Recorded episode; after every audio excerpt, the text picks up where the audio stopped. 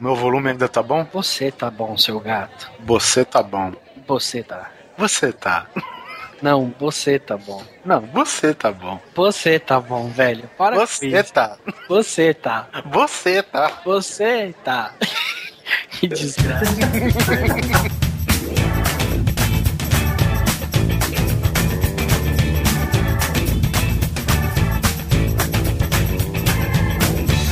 Grande Coisa. Um podcast que é bom, mas que também não é lá grande coisa.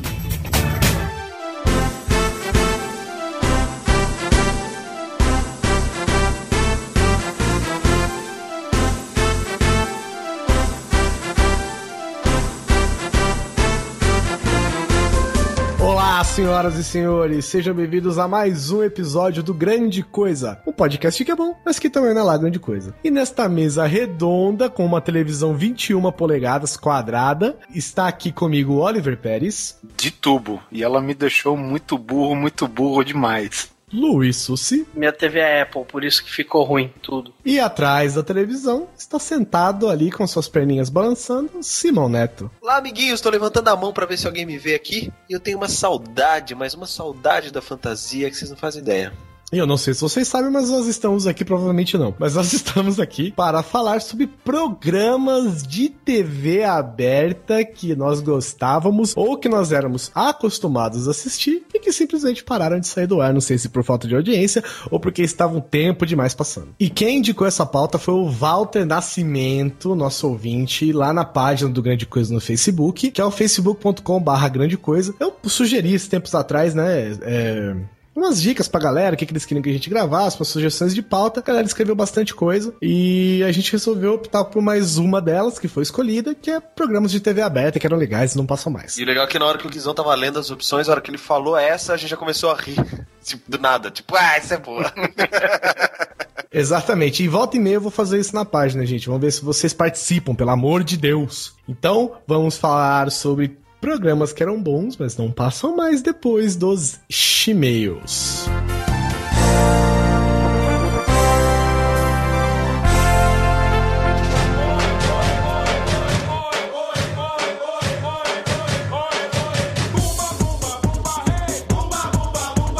E vamos para mais uma leitura de e-mails e comentários e de repente, quem sabe, alguns recadinhos do podcast Grande Coisa, episódio número 24, Dossiê Milf. Episódio, digamos assim, com garbo, com elegância, com peitos, né, Susi? Mulheres, seminuas, gel.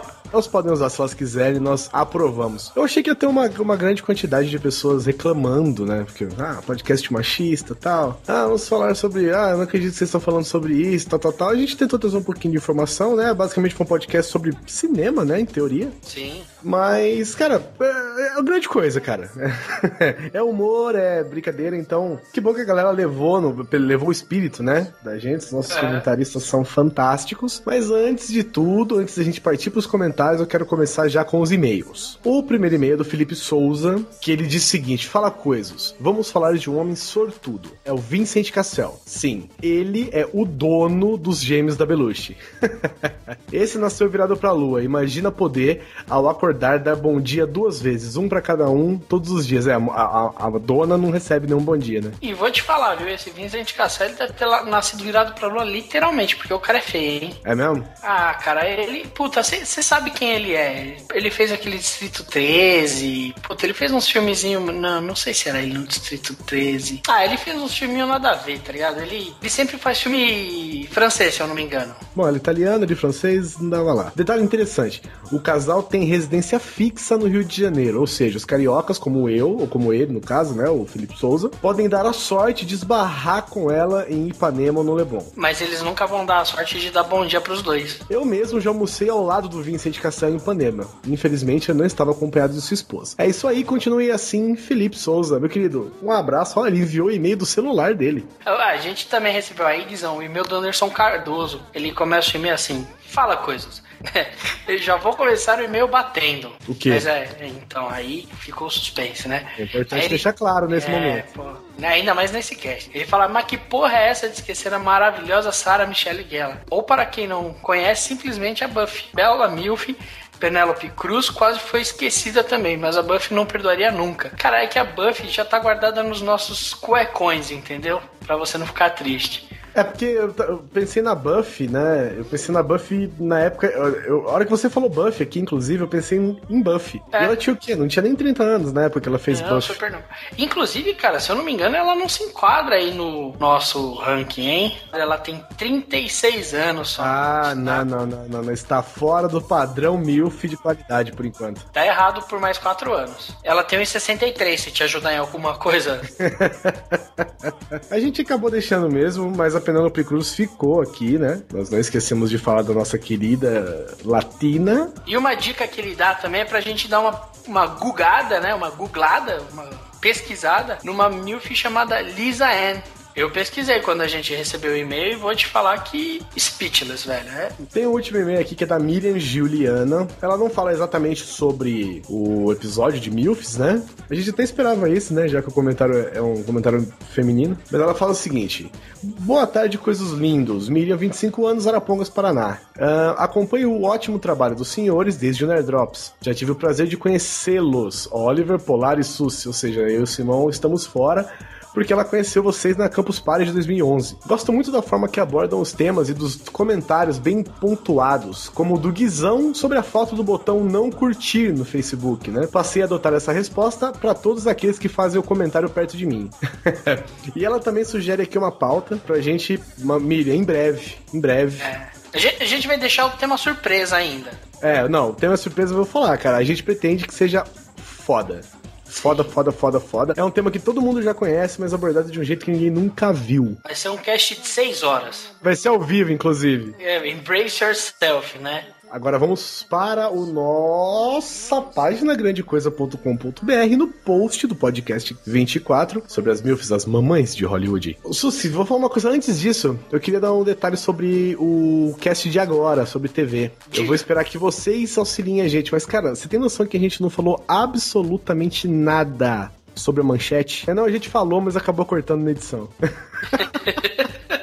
tá aí, né? A verdade vocês nunca vão saber. Exatamente. Começando um abraço aqui pro nosso querido amigo Luiz Butes, né? Ouvinte assíduo do Grande Coisa e frequentador da nossa página. Não se esqueça, se você não curtiu, facebook.com.br grandecoça. O Michael, ó, o Michael é dos meus, hein? O Michael dos Santos Bag mandou um parabéns pelo bom gosto ao colocar a Mila Jovovich na vitrine do cast. Ela tá tatuada nos nossos corações. O, inclusive, essa vitrine quem fez foi o Oliver. Na verdade, o Oliver diz que quem fez essa vitrine foi Deus, né? Já que as beldades da vitrine não foi ele quem fez. O Oliver quase rendeu o divórcio fazer essa vitrine. Foi o que disseram, né? Eu teve que fazer isso escondido, bicho. Sim. Um, um, abraço também pro Otávio Oliveira, que disse que o tema é muito bom, mas só faltaram algumas representantes nacionais. Bom, é, que pouco você lembrou, tem Monique Evans, Vera Fischer, Antônia Fontinelli, Letícia Spiller, entre outras, né? É, quem também mandou aí um comentáriozinho lá no Facebook foi o Almighty Pro Bermuda, comentou pra gente, e a Lucy Lawless no Eurotrip, que ela fez aquela cafetina com aquela roupa de couro vermelha, ela tirava aquela roupa e. Loucura, velho, loucura. Eu ainda tô tentando visualizar ela dando um mortal sem roupa. Um abraço também pro Alex Negola Souza. Um abraço também pro Skazinski, que não falta nunca com a gente. Um abraço também pro Bispo, nosso brother in arms aqui. O Bispo comentou bastante. Comentou, ele se respondeu, né? a Mariana Lima, da Taverna do Óvio, também, dizendo que, que é um podcast sobre machos maduros e tesudos. Então a gente tá esperando a gente entrar na idade de maduros e tesudos, que é ali pelos 40 anos. Aí a gente faz um sabe, cast né? sobre. a gente faz um cast sobre a nossa história. Brincadeira. Aí a gente até falou pra Mariana aí que provavelmente saiu um, uma especulação que no próximo Exterminador do Futuro 5 vai ter um reboot da série e o Arnold Schwarzenegger e o The Rock vão estar tá participando, né? O The Rock é um robô na vida, né? Ele não tem muitas expressões. Vai saber, vai saber. Um abraço também pro Marcos Melo Corrêa, que também gostou do tema. Um abraço pro Lorivas. Um abraço pro Henry, que a foto é uma menina, mas eu tenho certeza que é um cara. Se você for menina, prova. Um abraço pro Wallace, mas ele não merece abraços. o Wallace estava com a gente nesse cast, inclusive, né? O Wallace é o carioca que mais quer ficar no, em São Paulo que eu conheço, cara. Vira e mexe, ele tá aqui, aí ele manda mensagem. E aí, vamos no churrasco? Aí ele manda uma mensagem na sequência. E o churrasco, aproveitando o tema Julino, né? Ô, olha a cobra, não, é mentira. É tipo assim, ele manda mensagem, olha o churrasco, não, é mentira. É muito triste. Um abraço pro Wallace. Um abraço pro nosso querido Wise Tomás no cu masturbando. Grande esse, grande nome, viu? Deve ser parente direto de Dom Pedro. o Jon Snow também comentou aqui. Olha só, celebridades. Sim, sim. O Haddock também um abração para ele. Ele falou que o episódio foi tão bom que ele acabou de ouvir, virou pro lado e dormiu. É, tem que lavar a mão depois, hein, meu amigo. É. Muito bom. Abraço pro Luke Reis, que falou que a gente fez dele um garoto muito mais feliz. E o Léo Brusque aí mandou, aproveitando, né? Mandou pra gente também, falando que o episódio foi um excelente e não poderiam ter escolhido o melhor tema para falar nesses tempos de protesto. Só mulheres lindas para acalmar os ânimos da galera. E você pode ver, Léo, que o gigante voltou a adormecer, né? Nós acordamos o gigante um momento, depois do Haddock, por exemplo, ele né, voltou a dormir depois e tal. É, na verdade é que assim, ó, acordamos. Durante o cast ele foi sacudido e no final ele dormiu. Esses foram os comentários dos e-mails desta publicação, né, desse podcast número 24 do CMUFs. E agora vamos partir para o episódio sobre programas de televisão que nós gostávamos de assistir, mas que não passam mais. Vamos pro cast. Fala, garoto, fala, garoto. eu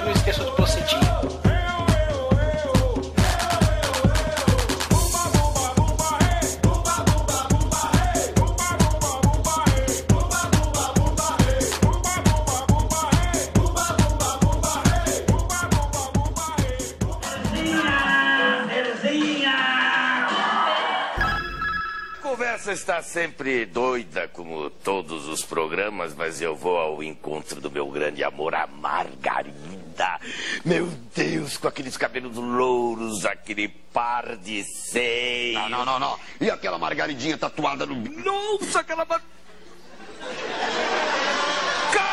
seu desgraçado!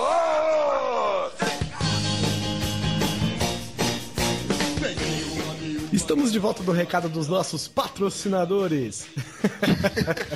Não deixe de comprar 011 1406. Bom, a gente quer falar, começar com o quê? Vamos começar com o quê? Sai de baixo. Esse foi foda. Primeiro lembrando que a gente vai falar de programas que por alguma coisa ou outra a gente curtia, né? E eles deixaram de existir. E lembrando que por ironia do destino eh, tem o Bozo, que era ruim e voltou hoje, né? pra você ver que, porra, é, é foda, né, cara? Queria Mas é- saber quem que, quem que manda cortar tal programação, quem não manda, quem não manda nada. Porque eu achei incrível, cara. Esses dias eu tava vendo no YouTube aquele programa do Miele, Coquetel. Quando eles estavam comemorando o programa de um aniver... de, de primeiro aniversário do programa, foi cancelado aquela porra, velho. O último programa foi o aniversário do programa. Boa noite. E o poeta cantou: Se lembra quando a gente chegou um dia a acreditar que tudo era para sempre? Se é para sempre, eu não sei, mas está fazendo um ano que o coquetel está recebendo o seu carinho. Por isso, estamos fazendo essa festa que é só sua. E para comandar, vem aí Miele. Caralho, velho. É foda, né, cara? Isso é pra aprender a não comemorar as coisas. Exatamente. Lembrando que o Agora é Tarde fez o segundo aniversário agora há pouco, né, velho? Então, vida longa e próspera aí pra eles, né? É só ele não comer o bebê de ninguém que tá tudo certo. Esse daí é o outro, viu, Sussi? Ele é o Danilo Gentili, o outro É, foi o Rafinha. Basta. No Sai de Baixo a gente tinha o quê? O Tom Cavalcante no seu ápice, né, cara? Antes dele virar aquela coisa escrota que ele virou aquele Nossa, depois. velho. Como que ele chamava? Você lembra? Ribamar? Ribamar, né? Ribamar, Ribamar. Ele era, ele era porteiro, zelador, é, faxina eu não lembro, só sei, cara, era muito engraçado. Era uma mistura de John, De Brasil John- com Egito, John né? Canabrava. Brasil com Egito, o que, que tem a ver, cara? Pô, tem que ter charme pra dançar bonito, olha, velho, parece que não sabe de nada. Tá por fora. O cara, o cara conseguia se vestir pior do que eu, né, velho? Não, o Oliver era bem parecido. Ele se veste exata, ouvintes, se vocês não sabem como o Oliver Pérez é, vejam o Ribamar do Sai de Baixo, procurem no YouTube, que é o, Tom Caval- o personagem do Tom Cavalcante, ele se veste exatamente igual o Oliver Pérez tirando o cabelo, lógico. Eu não uso tantas cores É, o Oliver tenta sempre ficar no preto pra diminuir as coisas.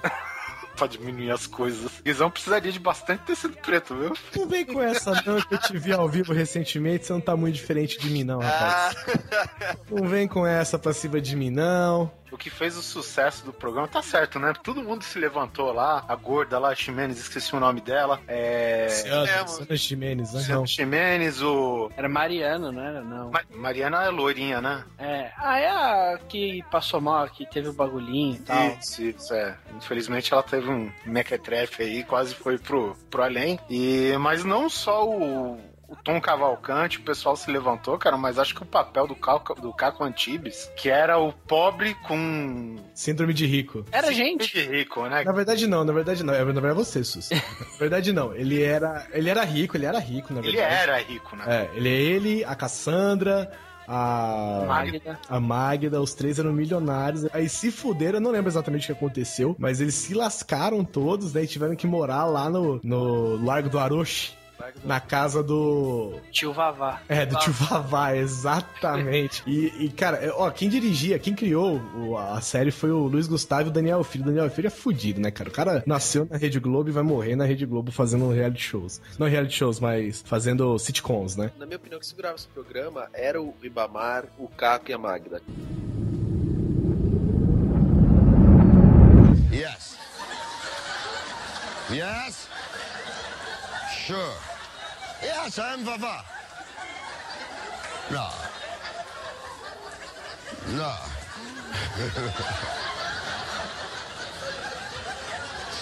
no.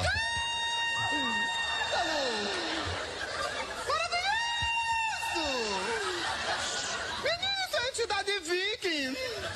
Um deus nórdico baixou na terra, No. No. de lábios finos, de pele tez, cabelos loiros, olhos azuis. Não. Olha pra mim, galegão.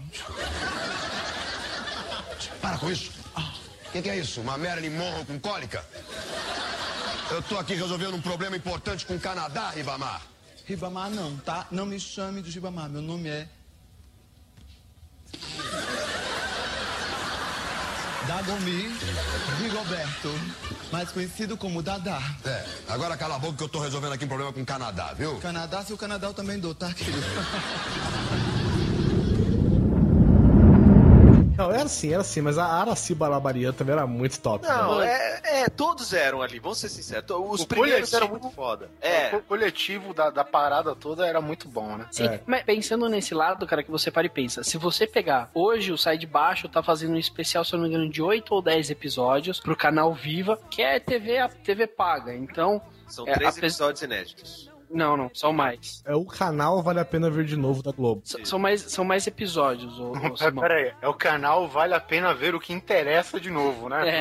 É. Vamos O que não interessa. Não, hashtag só que não, porque tem muita merda lá também passando. Não, tem muita merda, né? Mas, porra, já, já é alguma coisa, né? É, lógico. Mas então, só, só concluindo aqui o pensamento, que é muito foda. Não tem o Ribamar, tem aquela outra a de Pato Branco, sabe? A, A Que era boa. É, a Neide. Ela não, não prende tanto, cara. Mas, cara, você vê que a porra do seriado é o Caco, o Vavá e a Magda e a Araci Palabarian. O Ribamar, ele era engraçado? Era, mano. Mas é aquela comédia escrachada que depois... Que, que era o Didi. Agora você bota o Didi na turma do Didi, aí... É, O que segurava, o que fazia esse programa ser um sucesso, na verdade, é que ele passou numa época que jamais passará de novo. É... Se você vê o ne- o negócio é o seguinte, cara, se a gente assistir esse programa, a gente fica chocado com o que os caras falam. Velho, o Caco Antibes é um bagulho muito louco. Caco Antibes é surreal, velho. Era a época que não tinha o politicamente correto ainda, cara. Eu acho que ainda existia aquela época, velho. Ah, mas era bem Esse, a- as verdades que ele falava do pobre. Ai, aquela coisa de pobre, que nojo. O cara leva galinha, farofa pra praia e não sei o quê. Mano, E é- Meu, isso o cara vai. Como que chama aquela praia lá do. Praia Grande? Não, O não, aquela. piscinão? O piscinão de Ramos. Ele vai lá, o, o- eu tenho certeza, cara, que o Miguel fala bela, velho. É, Ele, laboratório. pe- ele vai, ele se disfarça, ele pega uma cadeirinha de praia e senta de longe lá no piscinão de Ramos, velho. E ele vai fazendo anotação, velho. Fazia, no caso, anotações pra levar pro sai de baixo, cara. Certeza absoluta, cara. Senão ele pedia pra alguém fazer. É, porra, com certeza, cara. Lá o estereótipo de pobre lá, velho, era tão verdadeiro que era engraçado, cara. Eu estou vivendo no inferno! Eu também! Vocês não podem imaginar o que se transformou em aeroporto. Antigamente, pobre não ia no aeroporto. Só ia pra visitar avião, ver de longe, dar adeus. Agora não, com essas promoções, Miami a 900, em 10 prestações 90. É uma gente do inferno vindo com toda sorte de bugiganga. Sueli, Sueli, olha minha mala aqui que eu vou no free shop comprar um micro-ondas. Umas velhas carregadas de raíto de sol e creme tortulã. Eles vão pra Miami comprar creme argentino. É uma, é uma coisa desgraçada, Cassandra. Agarro no vídeo, se agarra no to tostadeira, então eles adoram, né? Adoro fazer sanduicheira. Aí falei que tem uma sanduicheira importada ali, tá em conta. As aeromoças servindo aquele lanche desgraçado, elas nem olham na cara, elas vão assim, ó. O cara come aquele sanduíche seco, cinco horas depois elas vêm com a bebida. Já tem um velho assim, como é que faz? Água!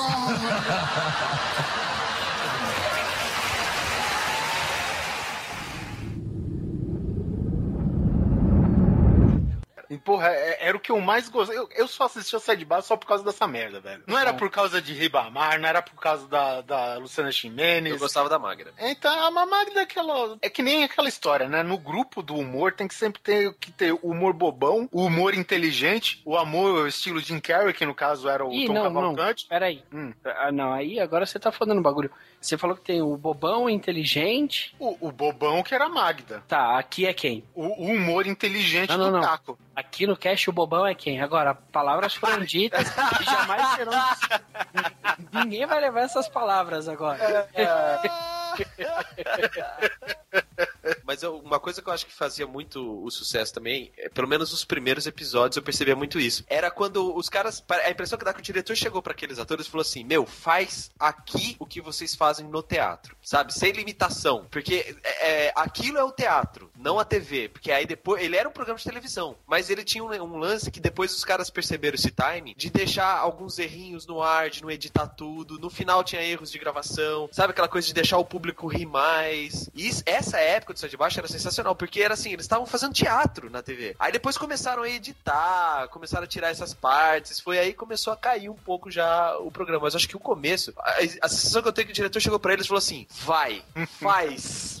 Cara, Sejam felizes. É, te- teve esse negócio, esse, esses piti que o Caco Antibes tinha, que ele começava a listar todos os defeitos, né, pra ele, que os pobres tinham, cara. Tem um que ele se empolgou, cara, e eles tiveram que cortar a cena pra ir no ar, mas depois a porra da cena, cara, tipo, foi no- nos extras, né, no finalzinho, que eles mostram os erros, cara. E ele começou a improvisar tanto, cara, tanto, velho, que E o falar as teatro... verdades, né? Era Fala- verdade. Falando só a verdade, cara. E o teatro se cagava de rir, velho. E ele não parava mais, velho. E aí, porra, a cena foi, foi obrigada a parar porque o elenco inteiro tava no chão rindo, entendeu? Aí não, não dava, não, não dava, né, cara? Mas, porra, ele, é, pelo que me falam, né, ele é meio que um ser humano meio nojento, o Miguel Falabella, né, velho? Mas esse papel aí é muito bom, cara. Se você gostava do Miguel Falabella antes, assiste os novos, porque, mano, impagável. O negócio é o seguinte, cara, é, é como o Simão falou, é, são atores, são, tirando o Tom, o Tom Cavalcante, né, são atores de teatro, entendeu? São grandes atores de teatro, todos eles ali, tirando, sei lá, Marisa Hort, mais alguns, o, o Miguel Falabella, por exemplo, o cara é roteirista, velho, diretor, entendeu? Então, velho, pra ele é coisa de um segundo fazer um, um- um diálogo frenético, entendeu? Cara, e não tem pra ninguém, velho, ator de teatro não tem pra ninguém, porque, o, por exemplo, o Cacantibes, quando ele começou com aquela porra da professorinha, salvem a professorinha, ele começava lá, ah, aí fica lá, escrevia com giz na lousa, salvem a professorinha, velho, no final, ele tinha uma história, acho que demorava, tipo, meia hora até ele falar isso, ele, tipo, e com suas mãos carcomidas, as unhas quase úmidas e não sei o que, sabe, levou-se as suas mãos ao ar lentamente com aquele giz é, lascado e cheio de rugas, e escrevia com as mãos trêmulas de uma pessoa que vai morrer. Por favor. Ah, a plateia falava junto, velho. Por favor.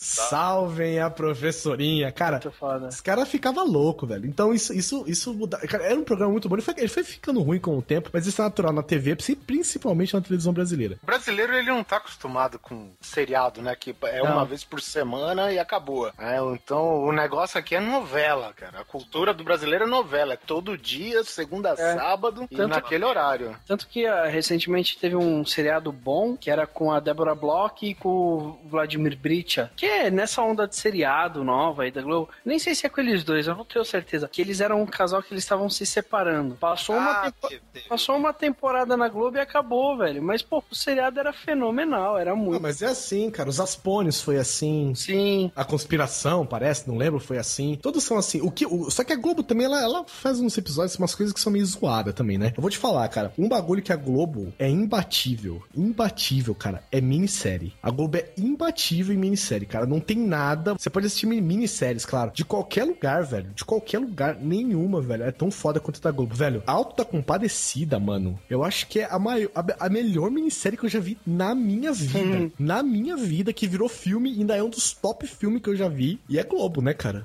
Afinal de contas, né, você quer dinheiro, você vai contratar atores da onde, né? Eu, eu gostei muito do. nesse segmento de minissérie do Quinto dos Infernos. Quinto dos Infernos, hoje em dia de Maria. Sim. Sabe, são séries muito fodas. Fala garoto, fala garoto, fala garoto, fala garoto, fala garoto. Lembra? Programa livre. Ah, do programa. Era o antigo Matéria-Prima. O programa livre era da SBT, certo? É. Matéria-Prima era da TV Cultura. Da TV Cultura, exatamente. Quer dizer, ele tá sendo reciclado desde. lá vai lá. Serginho Groisman chegou e falou assim: é isso que eu vou fazer da minha vida. E os caras Mentira. acreditaram. E é difícil entender, né, velho? Como que o cara fica tanto tempo no ar sendo nada demais, né? Cara, ele- é, é exatamente por isso, cara. Ele faz um programa que não, não. Por exemplo, assim, ele não atrapalha ninguém. Entendeu? O programa também não atrai ninguém, sabe? Então, volta e meia aparece uma coisa boa no programa, normalmente é só mediano. Então deixa rolando, sabe? Aproveita e ocupa um buraco que talvez não tivesse uma programação suficiente para boa o suficiente pra. Acho que não tem concorrência o horário que ele tá hoje, né? Não, agora não altas horas. Olha, né? agora eu, eu vou te falar, esses dias do que o Guizão falou, né? Às vezes passa alguma coisa boa. Os filhos da puta anunciaram a semana inteira, né? Aqui em Altas Horas vai ter o Serginho Groisman, aí vai ter o Leandro Learte do Arte Popular, né? Não, não curto pagode, mas arte popular, porra, é arte popular, né? Aí o porra, Leandro Learte saiu do grupo faz tempo. Cara, eu fiquei até as 3h20 da manhã, o filho da puta entrou, cantou meia música e saiu fora. Pois é, depois você assistiu o Corujão e foi dormir. Nossa, velho, nada, fiquei. Eu, É que você rasguei não passou. Você não passou um domingo inteiro esperando assistir É. o cão que caça tubarões no Isto é Incrível. É, não, não, é sério.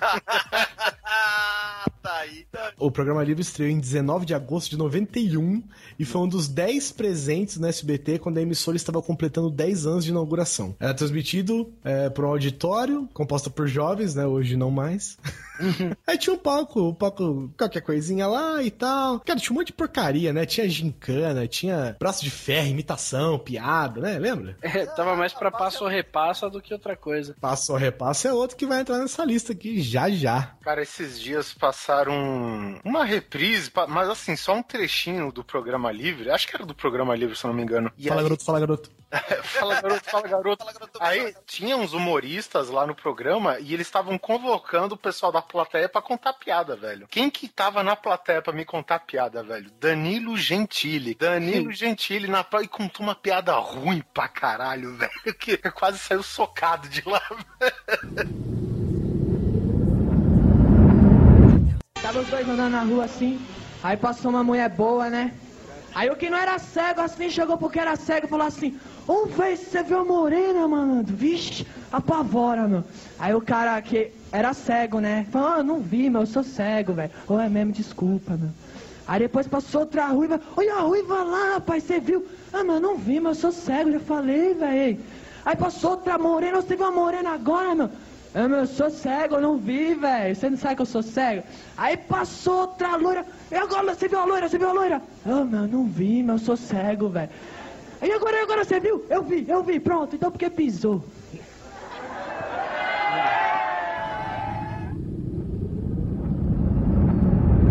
Mas Tudo tem que começar de algum jeito. De por algum mais merda lugar, que né? seja. Ele, no caso, foi na Globo. né? É, SBT, né, amigão? SBT.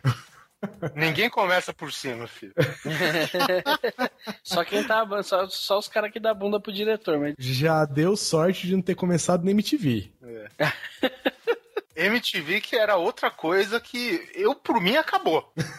Acabou, faz tempo que não existe. Mas eu acho que, assim, antes da gente falar mal, a gente tem que falar o que, que ela tinha de bom, porque tem uma geração inteira de pessoas que não conhecem a MTV mesmo. Ela tinha MTV, o música. que ela tinha de bom? Hermes e Renato. Pronto, vamos pro próximo. ah, não. Na época que ela era Music Television mesmo, era bom. Exatamente, cara. O nome diz tudo. Music television. Acabou. É, é, eu queria ver clipes. A gente não precisa falar o quanto ela ficou decadente com o passar do tempo, porque ela já faliu. Então, a gente não precisa nem começar a falar do MTV. Quiçá a gente podia falar só de Hermes e Renato e olha lá. Ah, cara, mas assim, eu gostava, por exemplo. Antes de você começar, Oliver Pérez parou, parou, parou, parou, parou.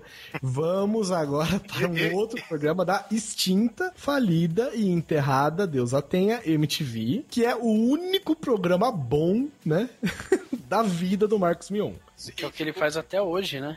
É, hoje, hoje, na verdade, o Marcos Mion, eu, eu vi um- uma vez esses legendários dele, ele basicamente pega a essência do que era o piores clipes do mundo, que era na fase decadente, quando começou a fase decadente da MTV, ainda era algo muito bom que acontecia na MTV, que era justamente o piores clipes do mundo, né? E antes, ele fazia com piores clipes, ele pegava detalhes, cara, horríveis, cara, e, e sem mencionar que todo programa tinha clipe do Kiss, porque afinal de contas, né, de 10 clipes, 20 era escroto, né, meu? Vocês que nunca assistiram piores clipes do mundo, saibam de uma coisa. Vocês hoje, vocês hoje só conhecem o Supla Por causa dele. por causa dele. É, por causa da casa dos artistas.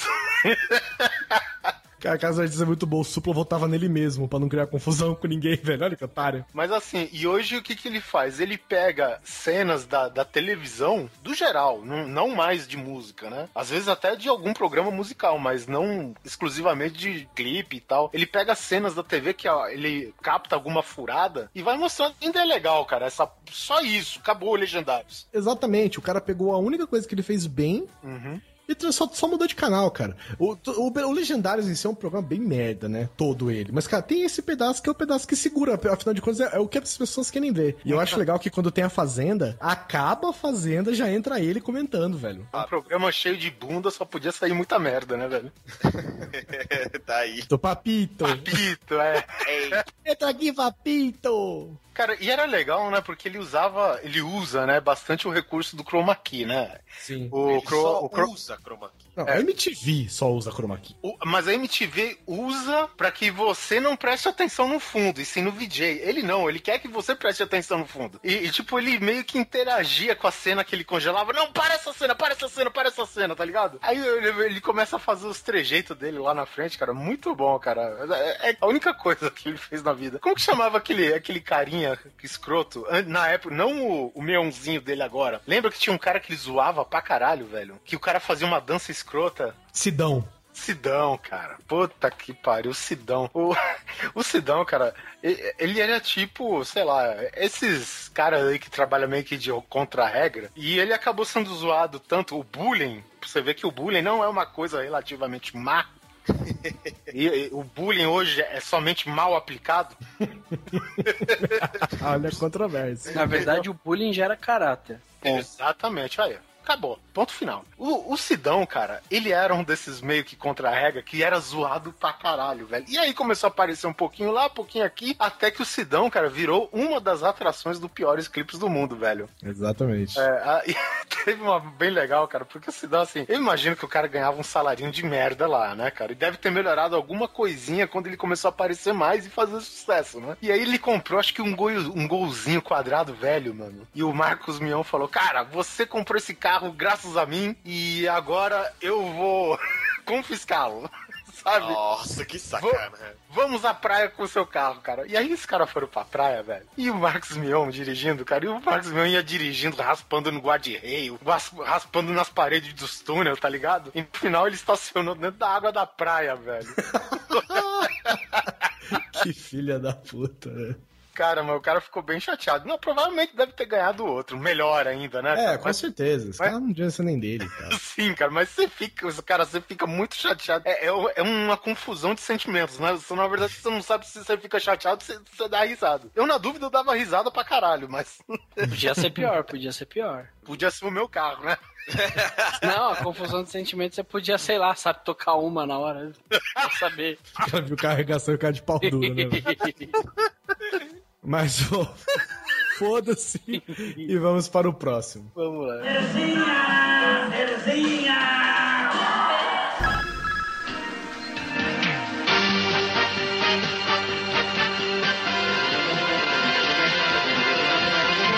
Você decide.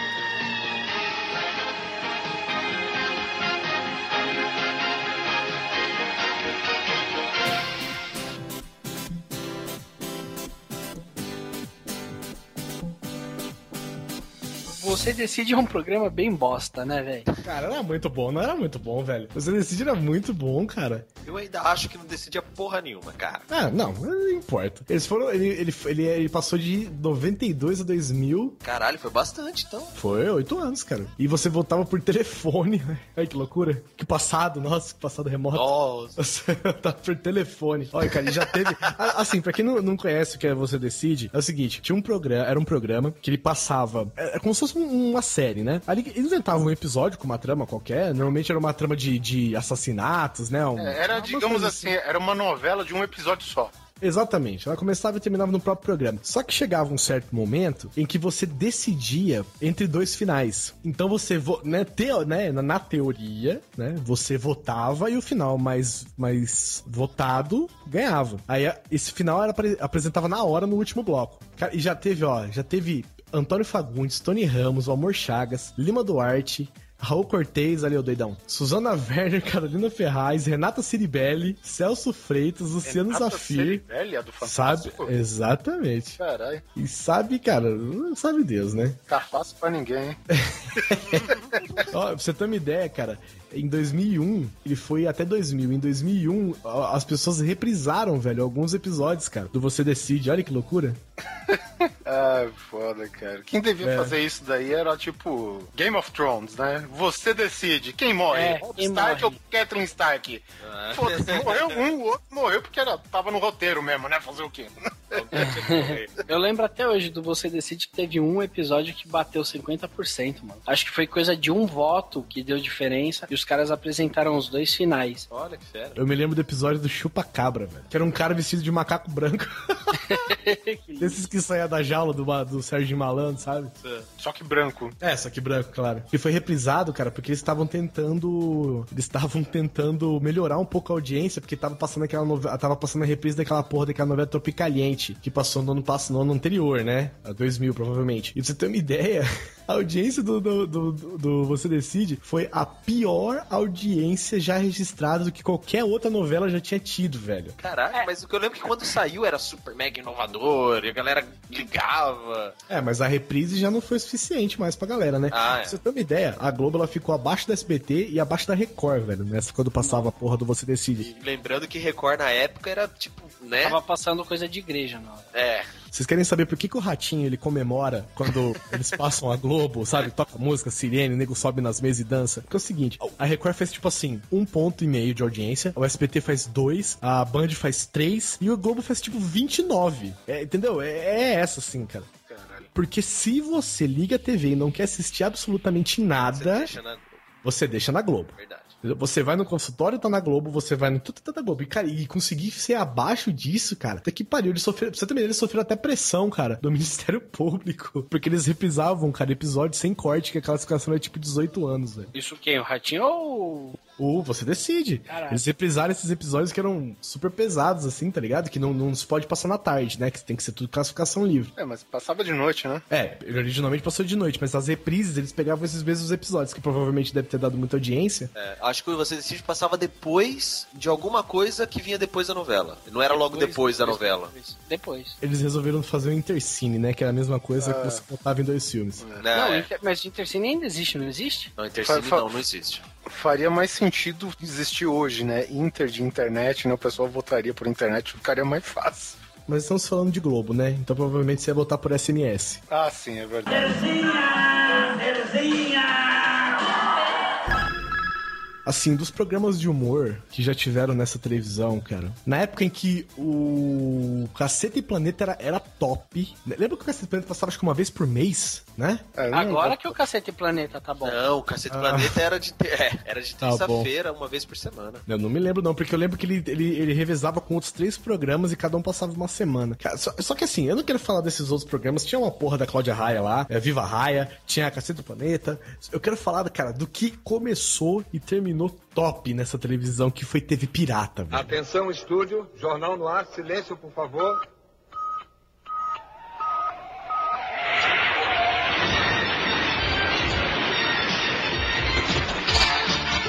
Cara, eu não lembro de TV Pirata. É, é muito bizarro, né? É, é aí que. Não, não, não, não tô zoando. É coisa de um ano. Eu tenho 28, a Mônica tem 29. Ela já lembra de TV Pirata. Eu não lembro. Eu lembro até hoje de um episódio que tinha uma mina, um cara tomando banho e tinha uma mão saindo do ralo, cara. Era um bagulho bizarro, assim. E eu tenho medo até hoje dessa mão. Alguém terminou TV Pirata com uma bazuca, né, cara? E os atores se espalharam pela Globo, né, velho? Porque, porque hoje a Regina Casé faz um programa ridículo, o Fernando Guimarães aparece de vez em quando em algum episódio aí da Grande Família e não sei o quê. É, é que ele Débora falou. Bloch. Débora Bloch fica em novela e, e alguns minisséries, né? O Marco Nanini tá lá na Grande Família e o Diogo Vilela, velho, nem sei onde tá esse cara, velho. O Diogo Vilela, ele é da Globo, não Ele é? fica novelinha, novelinha, novelinha. Novela sim, novelinha? novela não, novela sim, novela não. Ele fica nessa pegada. Seriadinho de vez em quando. Isso, isso. E o Guilherme Caran, que ó, as últimas notícias que eu ouvi falar é que ele tá mal pra caramba, né? Pô, E- o, e o Barbosa, né, cara? O nosso impagável, como é que ele chama mesmo? Já, Babosa. Neila Torraca. Neila Torraca.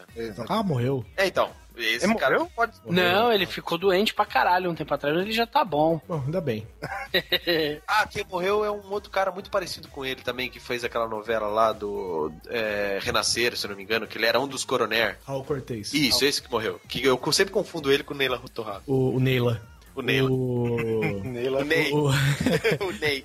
o Neila. O TV Pirata, ele era dividido em duas partes, né? Uma era com novelas, que eles faziam paródias das novelas, né? Cacete do Planeta fez isso também depois, pega muito tempo depois. Né, velho? Ah, é do mesmo canal, velho. Os, cara, os caras eram os mesmos, né? Vocês sabem disso, né? Que o- a galera que escrevia pra TV Pirata escrevia pra. Os caras do Cacete do Planeta, eles eram roteiristas da TV Pirata. Os caras do Cacete do Planeta são fodidos. Não, cara, não, não era o, o Fernando Veríssimo, Laerte, esses caras aí? Também, também, mas eles eram roteiristas TV Pirata. O Hélio Ah. de la Penha, se não me engano, esses caras, caras são fodidos, velho. O que, que há de errado com o Laerte, né, cara? Porque ele é um cara que se veste de mulher, mas ele não se comporta como uma mulher, velho. E ele se veste como uma mulher, sabe? É o dia a dia dele, cara. É. A Laerte.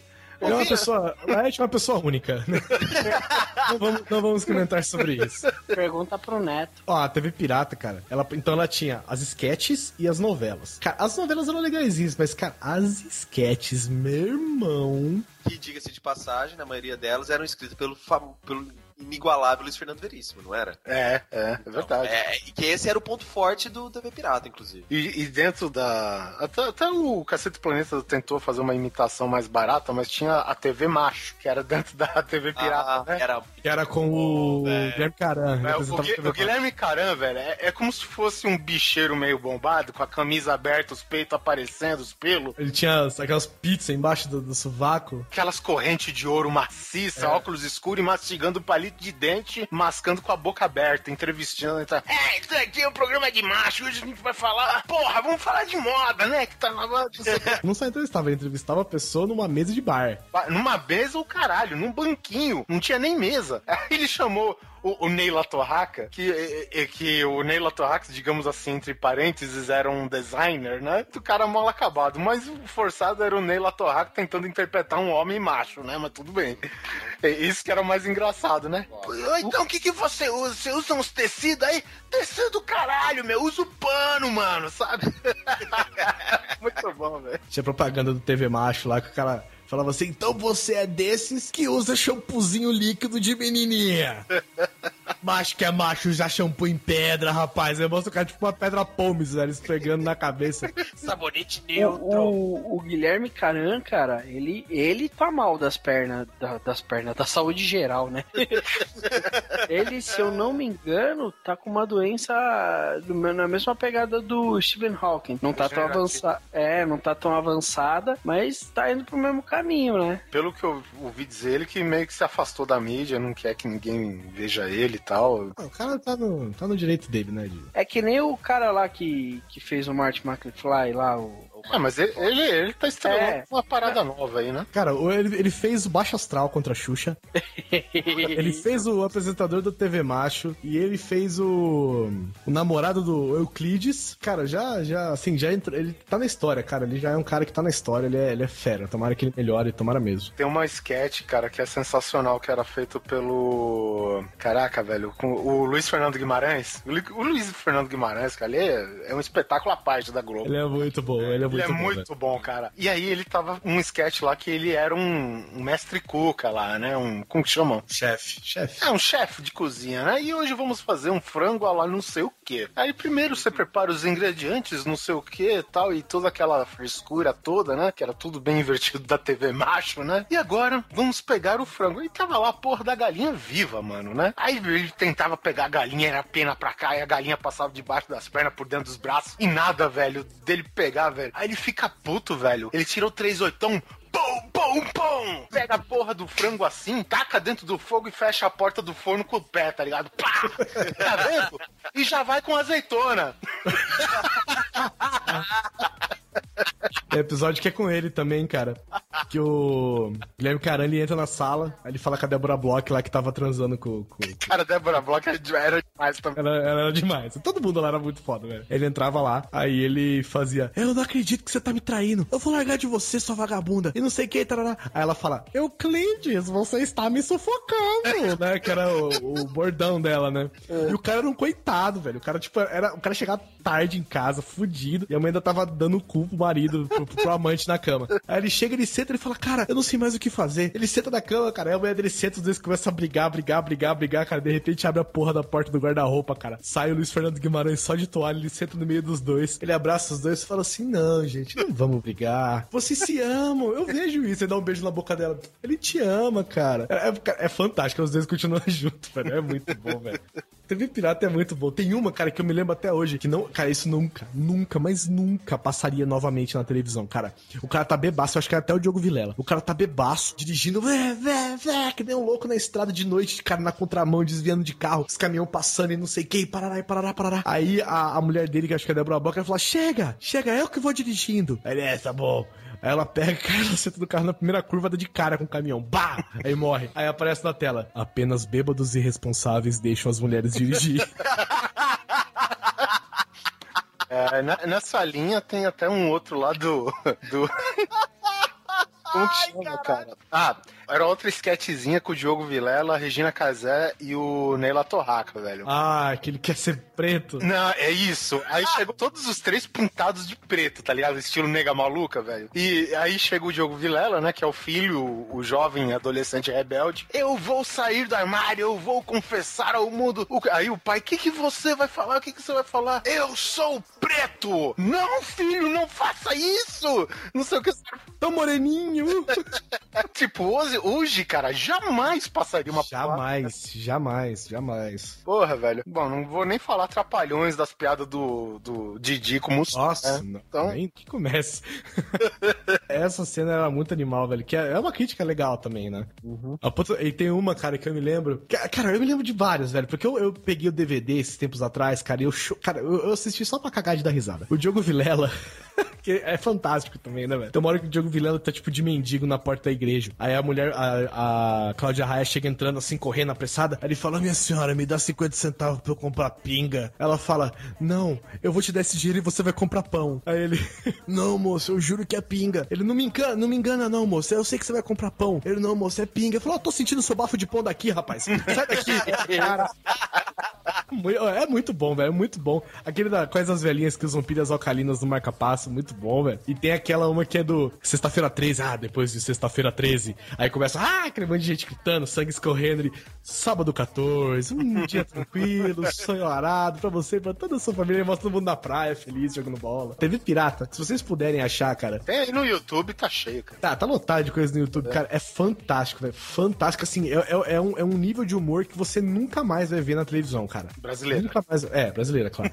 E eu arrisco dizer que internacionalmente também, viu? Que tá ruim o negócio. É, eu vou te falar, cara, são, são assim, ó, os melhores atores na época de ouro, assim, que a Globo teve pra humor, velho. São os melhores atores possíveis pra fazer um bagulho de humor. Eles juntaram todos num lugar só e fizeram TV Pirata, cara. É fantástico. Pra quem não conhece hoje, não precisa ser nem ser no YouTube, no canal Viva, né? Só vocês se informarem dos horários aí e assistirem aí, que passa o programa inteiro. Quer dizer, alguns eu acho que não passam mais por causa desse teor que a gente tá falando, né? Eu acho que não, porque a TV é fechada, então não tem problema. Eu gostaria, já que foi mencionado isso, cara, na época que o Saturday Night Live era bom, tinha uma falando em. Ah, teve uma época que ele foi bom? Foi, porra. É, quando... opa, tem- Olha, Guizão, eu vou te falar uma coisa. É John Belushi, né? É John Belushi, quer Não, ver? não, não, não é John Belushi. Era uma época, ó, Guizão, você não vai acreditar no que eu vou falar agora. Era uma época que o Saturday Night Live era bom e que o Ed Murphy era bom. Os dois juntos eram muito bons. Você tá de brincadeira Eu- comigo? eu Pula, tô- pula. Vamos pra próxima. Não, Não, não, não, tô falando sério. E eu tenho que, eu sou obrigado a falar é, esse negócio, porque é, é estilo nesse, nesse exemplo que a gente falou, ah, eu sou negro e tal, né? O, o Ed Murphy, cara, ele é um cara que era um repórter lá, ele se faz de um repórter, e ele pedia, isso daí era um sketch lá do, do Saturday Night Live, né? Que pra quem não conhece é um programa de humor que usa Tem humor faz 10 anos. é, muito mais tempo, eu arriscaria dizer. Mas enfim, que às vezes pega de convidado algumas estrelas de Hollywood, de algum outro canto, e faz um programa de humor assim. Às vezes não sempre. É um host, né? Mas no caso, o Ed Murphy ele era fixo, ele fazia parte integrante do, do grupo Ah, do tá. Saturday Night, Night Live. E aí, o Ed Murphy, cara, ele se fazia de um repórter que queria provar que o racismo ainda existia. E, e ele, como, né, como todo mundo sabe, o Ed Murphy é negro e falou, cara, Imagina. Jura? A gente não tá falando do mesmo, Ed Murphy. ele tá tão ruim hoje que até branco ficou, né? Tadinho, velho. É, mas o aí ele falava, não, agora eu vou me maquiar de branco e eu vou, ele tipo, ele falava como se ele fosse o Goulart de Andrade, sabe? Comando da madrugada. E eu vou provar pra vocês que o, o, o preconceito ainda está aí, que o mundo dos brancos é diferente, tá ligado? E aí ele foi lá, cara, e pintaram, jogaram pó de arroz pra caralho, colocaram um cabelo loiro nele, um bigode pra disfarçar os beijos, e, e lá se foi ele como um executivo branco, né? Ele pegou o ônibus assim, e tipo, beleza, né? Tava o ônibus, todo mundo sisudo, indo pro trabalho, enfim. E tinha ele, que tava disfarçado de branco, mais um outro moreninho à frente dele. Aí o moreninho deu sinal do ônibus, aí ele desceu, e todo mundo ficou, né? Aí o Ed Murphy começou a observar, né? Na hora que o, moreninho desceu, velho, começou a passar mulher com salgadinho. Mulher oferecendo champanhe dentro do ônibus coletivo, mano. Champanhe, começaram a tocar musiquinha no fundo, motorista e cobrador começaram a dançar dentro do ônibus, tá vendo? Ele falou, caralho, velho, não sei o que tal. Aí, beleza. Aí, e outra parte que eu, eu não lembro, era um sketch grande, até só lembro desse, dessa do ônibus e de uma que ele vai pedir empréstimo no banco. Mas quando você anda de ônibus não é assim? E, e aí, Por isso que tá tão caro, né? Ai, caralho. Mas aí ele foi pedir um empréstimo no banco, cara. E aí eles repetiram a cena. Tinha um cara de cor, uma pessoa negra, pedindo empréstimo. Aí o, o, o funcionário, o gerente do banco, olha, você não tem um ponto de investimento certo, então, pô, eu lamento, mas eu não vou poder realizar o empréstimo pro senhor. Aí sai o cara cabisbaixo e tal, né, cara? E o, pô, o Ed Murphy fica fudido, né, cara? Pô, cara, você não emprestou dinheiro pro meu irmão, né? Aí o Ed Murphy vai lá como um cara branco. Viu, é, eu gostaria de fazer um empréstimo. Aí o cara, não, não, não, shh, ó, pega aqui a mala, pega a mala, pode levar pra casa. eu não tenho que assinar nada. Não, não, não, eu acredito em você, depois você vem aqui e assina. era de caralho pra caralho, velho. Na época, o, o Saturday Night Live era muito bom, cara. Inclusive, teve um episódio também com o, nosso saudoso Christopher Reeve, Super-Homem, que eles fizeram um sketch de como que o, o Clark Kent, né, o verdadeiro Clark Kent, foi selecionado. O ator, no caso, pra fazer o papel, né, cara? Aí, tipo, não, o que que tá aqui no script? Vai parar a bala com os dentes, né? O cara foi dar um tiro na cara do Christopher Reeve, bateu no dente, ricocheteou e parou no outro candidato que morreu. E... E aí o cara que era bom mesmo não podia fazer porque a agenda dele tava cheia. Aí ficou Christopher Reeve, tá ligado? Com o Super-Homem. Muito bom.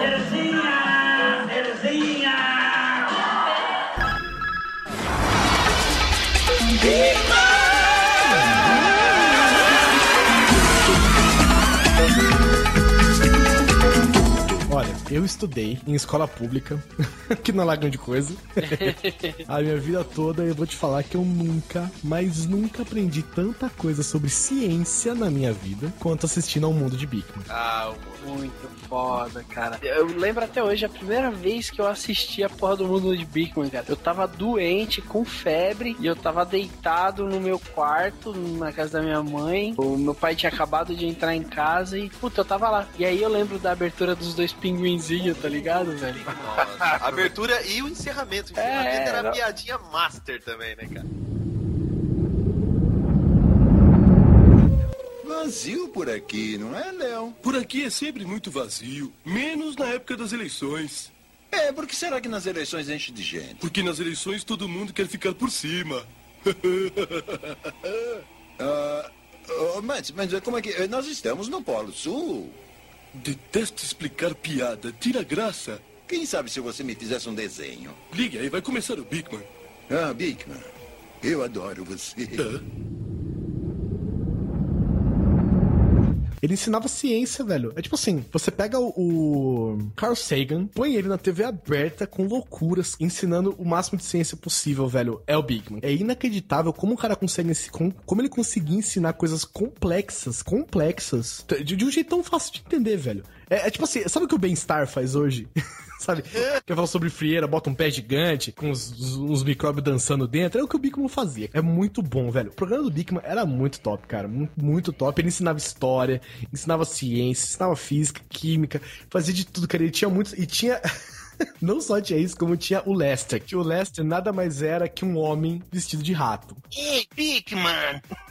ah, isso mesmo, velho. Eu achava engraçado, cara, isso, porque assim, o Lester não era um rato de laboratório, era um homem vestido de rato de laboratório, né, cara? Tipo, o, o nariz dele era um cone com uma bolinha, né? Esse era o focinho do rato. Exatamente, e ele tinha um queijo dobrado na manga da camisa. E uma coisa só pra alertar, que normalmente ratinho de laboratório é branco, né? O albininho. É, ele era tipo um rato de esgoto, Ele né? era tipo um rato de esgoto, cinzão, fedido, peludo, feio pra caralho. Pode crer, pode crer. É o Mark Hitz, cara. Esse cara, o cara era muito, muito bom, velho. Pena que já morreu. Cara demais, velho. Ele era um, um episódio à parte. A Lisa, a Phoebe, a, a Rose, elas não serviam pra bosta nenhuma, né? Só pra ler aquelas Só pra cartinhas. ler as cartinhas. É. E o Bigman eu acho legal porque é o seguinte, antes, no começo, do- na, época da, da Rose, eles liam cartas de verdade, né, da galera. Depois o programa foi começando a ser vendido internacionalmente, eles começaram a inventar cidades loucas e perguntas doidas. E isso eu achei muito legal. Cara, e, e tem umas cenas que são muito foda, velho. Tipo, ele ensinando energia cinética, energia potencial e cinética. Ele explicando por que, que o nariz segura sujeira, ele faz um nariz gigante, entra dentro e começa a jogar. Nossa, eu lembro desse episódio, mano. Muito foda, cara. Rick é muito bom. E tinha o Isaac Newton. E o Lester com aquela vozinha, né, não sei se deu. Era muito foda, cara. Era muito legal. Você vai se machucar, cuidado. Era alguma coisa puta, mano, maravilhoso. Cara, e, e tinha umas, uma sonoplastia do programa. Era um negócio pá, Não sei o que, eles jogavam o negócio pra trás, faziam um monte de barulho, cara. É, é muito... Badabim, badabum, badabam, bim, bom. Era assim, Às vezes ele jogava o negócio pra trás e fazia tipo, ai, a cabeça! A, a Lisa, velho, é, as duas meninas, né? Três. Três? Era três? Caralho. É a Lisa, a Rose e a Phoebe. Phoebe. Então, e elas, elas pareciam animadas stop motion frenético, tá ligado? Porque, apesar de frenético, parecia que tava dando um gap na animação dela lá, sabe? Se mexia e parava, se mexia e parava. Muito esquisito, cara. É, é- o programa todo era frenético. Era louco, o programa era loucaço, Era loucaço. loucaço. É, é, on drugs, o programa era on drugs. Eu gostava também quando tinha aquela, aquela cozinhando com arte.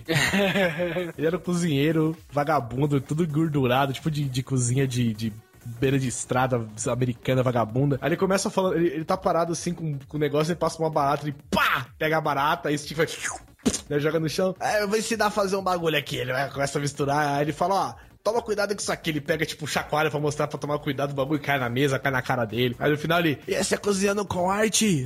Tá fora da minha cozinha. É muito bom, velho. Cara, Bigman é muito bom. É o Pousalum que fazia, né, cara? Cara, eu, eu falo que o Bigman, ele fazia outros personagens também, né? Mas ele usava uma peruca por cima de outra peruca pra fazer um personagem, cara. É muito bom, cara. Olha, ele já fez o Einstein, Isaac Newton, o Graham Bell, o Charles Darwin, o Benjamin Franklin, cara. Já fez de tudo. E tinha um que, se eu não me engano, quem fez foi o Lester. Agora não me lembro qual. O, o Lester, ele fazia um médico de avental branco e não sei o quê. Puta, é verdade, fazer um médico. Muito bom, velho. Muito E ele ficava vestido de rato com o jaleco por cima, lógico, né? Porque não O- descaracterizava não, não, nunca o rato. O médico não, o médico é- era um outro personagem mesmo, não era o Lester não. Eles Ah. colocavam uma peruca grisalha nele. Uma É. coisa legal do Bigman e do Lester é que os dois foram amigos até o final, né? E o Bigman, se eu não me engano, ele realmente é professor, mano. Então essa piração que ele usava na TV, ele usava nas aulas também.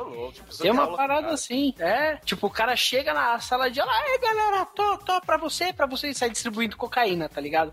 ah, agora, no 3, todo mundo cheira! Puta, aquela comoção geral ia ser foda, mano. Mas esses professores são assim nos Estados Unidos, né, cara? Professor de física, professor de química, porque é uma matéria bem boring mesmo, né? Eu não esqueço até hoje, cara, como ele explicando aquele negócio, não sei se é a expressão certa, se é o negócio da força centrífuga, que ele fez a Lisa sentar na cadeira, essas cadeiras giratórias de escritório, e tipo, e ela ficar com o pé numa parte que gire, que o corpo gire junto com a cadeira, né? Que não encoste no pé fixo no chão. E ela ficou com uma, uma bicicleta no colo, só rodando a, a roda da, da correia, né? Giroscópio, giroscópio. Giroscópio. É, é basicamente explicando pra que, que funciona a hélice traseira do helicóptero. É, e por que, que a bicicleta fica em pé em movimento, mas cai parada? Tipo, essa- não, então, e ela começou a girar o, o pneu da bicicleta e ela sem fazer absolutamente mais nada, só girando o pneu da bicicleta. A cadeira começa a girar. É foda, cara.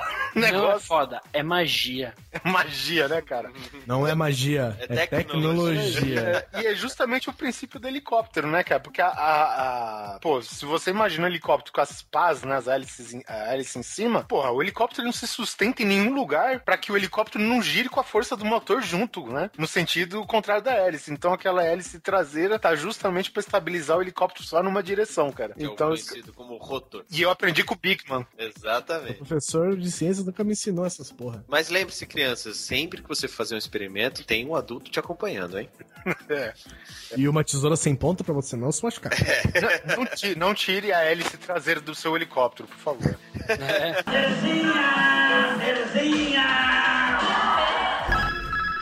E agora, Guizão, tá na hora do quê? Tá na hora de matar a fome, tá na mesa, pessoal! Cara, essa é a música, essa é a frase que fazia eu ir almoçar pra ir pra escola depois, velho. Eu só lembro daquela ópera Sila. Oh, Perecila, meu amor por você é demais. Mas que demais. Ela, a TV Colosso entrou no lugar da Xuxa, né? A Xuxa saiu. Sim. E É, aí... a Xuxa saiu puta cachorrada com ela na época. Ah, tá, tá. Ah, É, demorou um pouquinho, mas foi. Cara, e tinha 200 mil Gilmar, né? O programa da TV Colosso era um programa de fantoches, né, cara? De, de marionetes. E era, cara, fantoche tinha uma marionete do tamanho de pessoas, né? Que eram fantasias mesmo. E é fant... cara, é muito bom, velho. Tinha o. Era, era, era um programa de TV, né? Que era feito por cachorros. Olha que maluquice. Era, um, era, era todo um canal de televisão, né? Sim, Xuxa, Coordenado por você perdeu para isso. Você jamais será tão grande quanto a TV Colosso já foi. Se alguém souber essa informação, ou se é, ou se é lenda, que o repórter Vesgo do Pânico, ele que tava. ele que vestia a Priscila, cara. Eu ouvi dizer dessa história aí. Ah, eu acho que não, cara. O, o Vesgo, eu acho que ele é mais novo que a gente, cara. O Vesgo, até onde eu sei, ele vestiu o Corvo. Daquele programa H, O, do- OH, O positivo, sei lá. Ah, tá, tá. Mas eu ouvi dizer uma história aí de que o Vesgo ele era o, o- ele vestia a Priscila, cara. Agora tem que pesquisar pra saber se isso aí Não, procede ou não. Eu acho que ele era criança na época, cara. É, eu espero que não, cara, porque eu- eu já fui num show da TV Colosso e eu abracei a Priscila.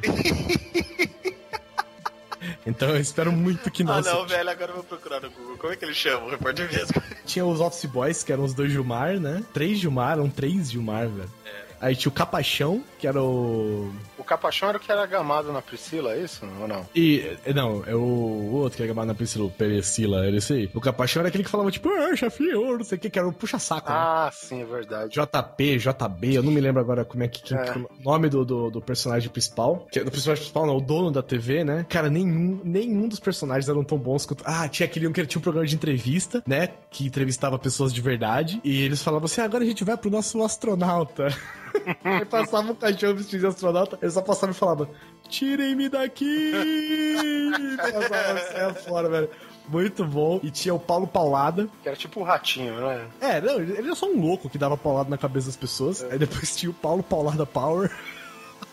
Que ele era um super-herói que dava paulada na cabeça das pessoas. E o mesmo cachorrinho que fazia o Paulo Paulado, ele fazia, cara, o mais clássico de todos da TV Colosso, cara, que era o Roberval, o ladrão de chocolates, velho.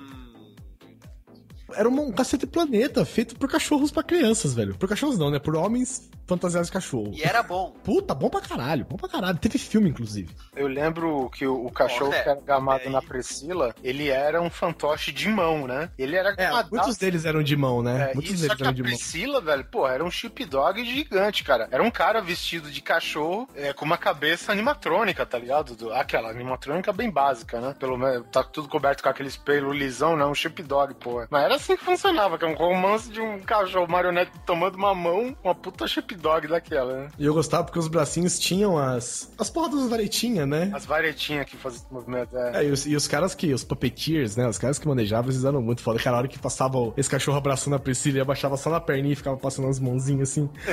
Ô, Perecila, não sei o que, caralho, muito bom, velho. Interessante. Isso mesmo, ó. Perecila. Eu só lembro, eu basicamente, é que o, o TV Colosso em si eu não via muito, porque eu via o horário certo que passava o X-Men, né, cara? O desenho. É, era um pouco antes, eu acho, um pouco depois, não me lembro. Mas é isso aí. Eu lembro que eu assistia a porra do X-Men e ia pra escola. TV Colosso era fantástico, velho. E ele terminava exatamente como a gente começou aqui, que é o Atenção, tá na hora de matar a fome, né? Que era o cozinheiro e todo mundo chegava atropelando ele, e tocava aquela musiquinha. E aí eu ia comer, ia pra escola e foda-se o resto do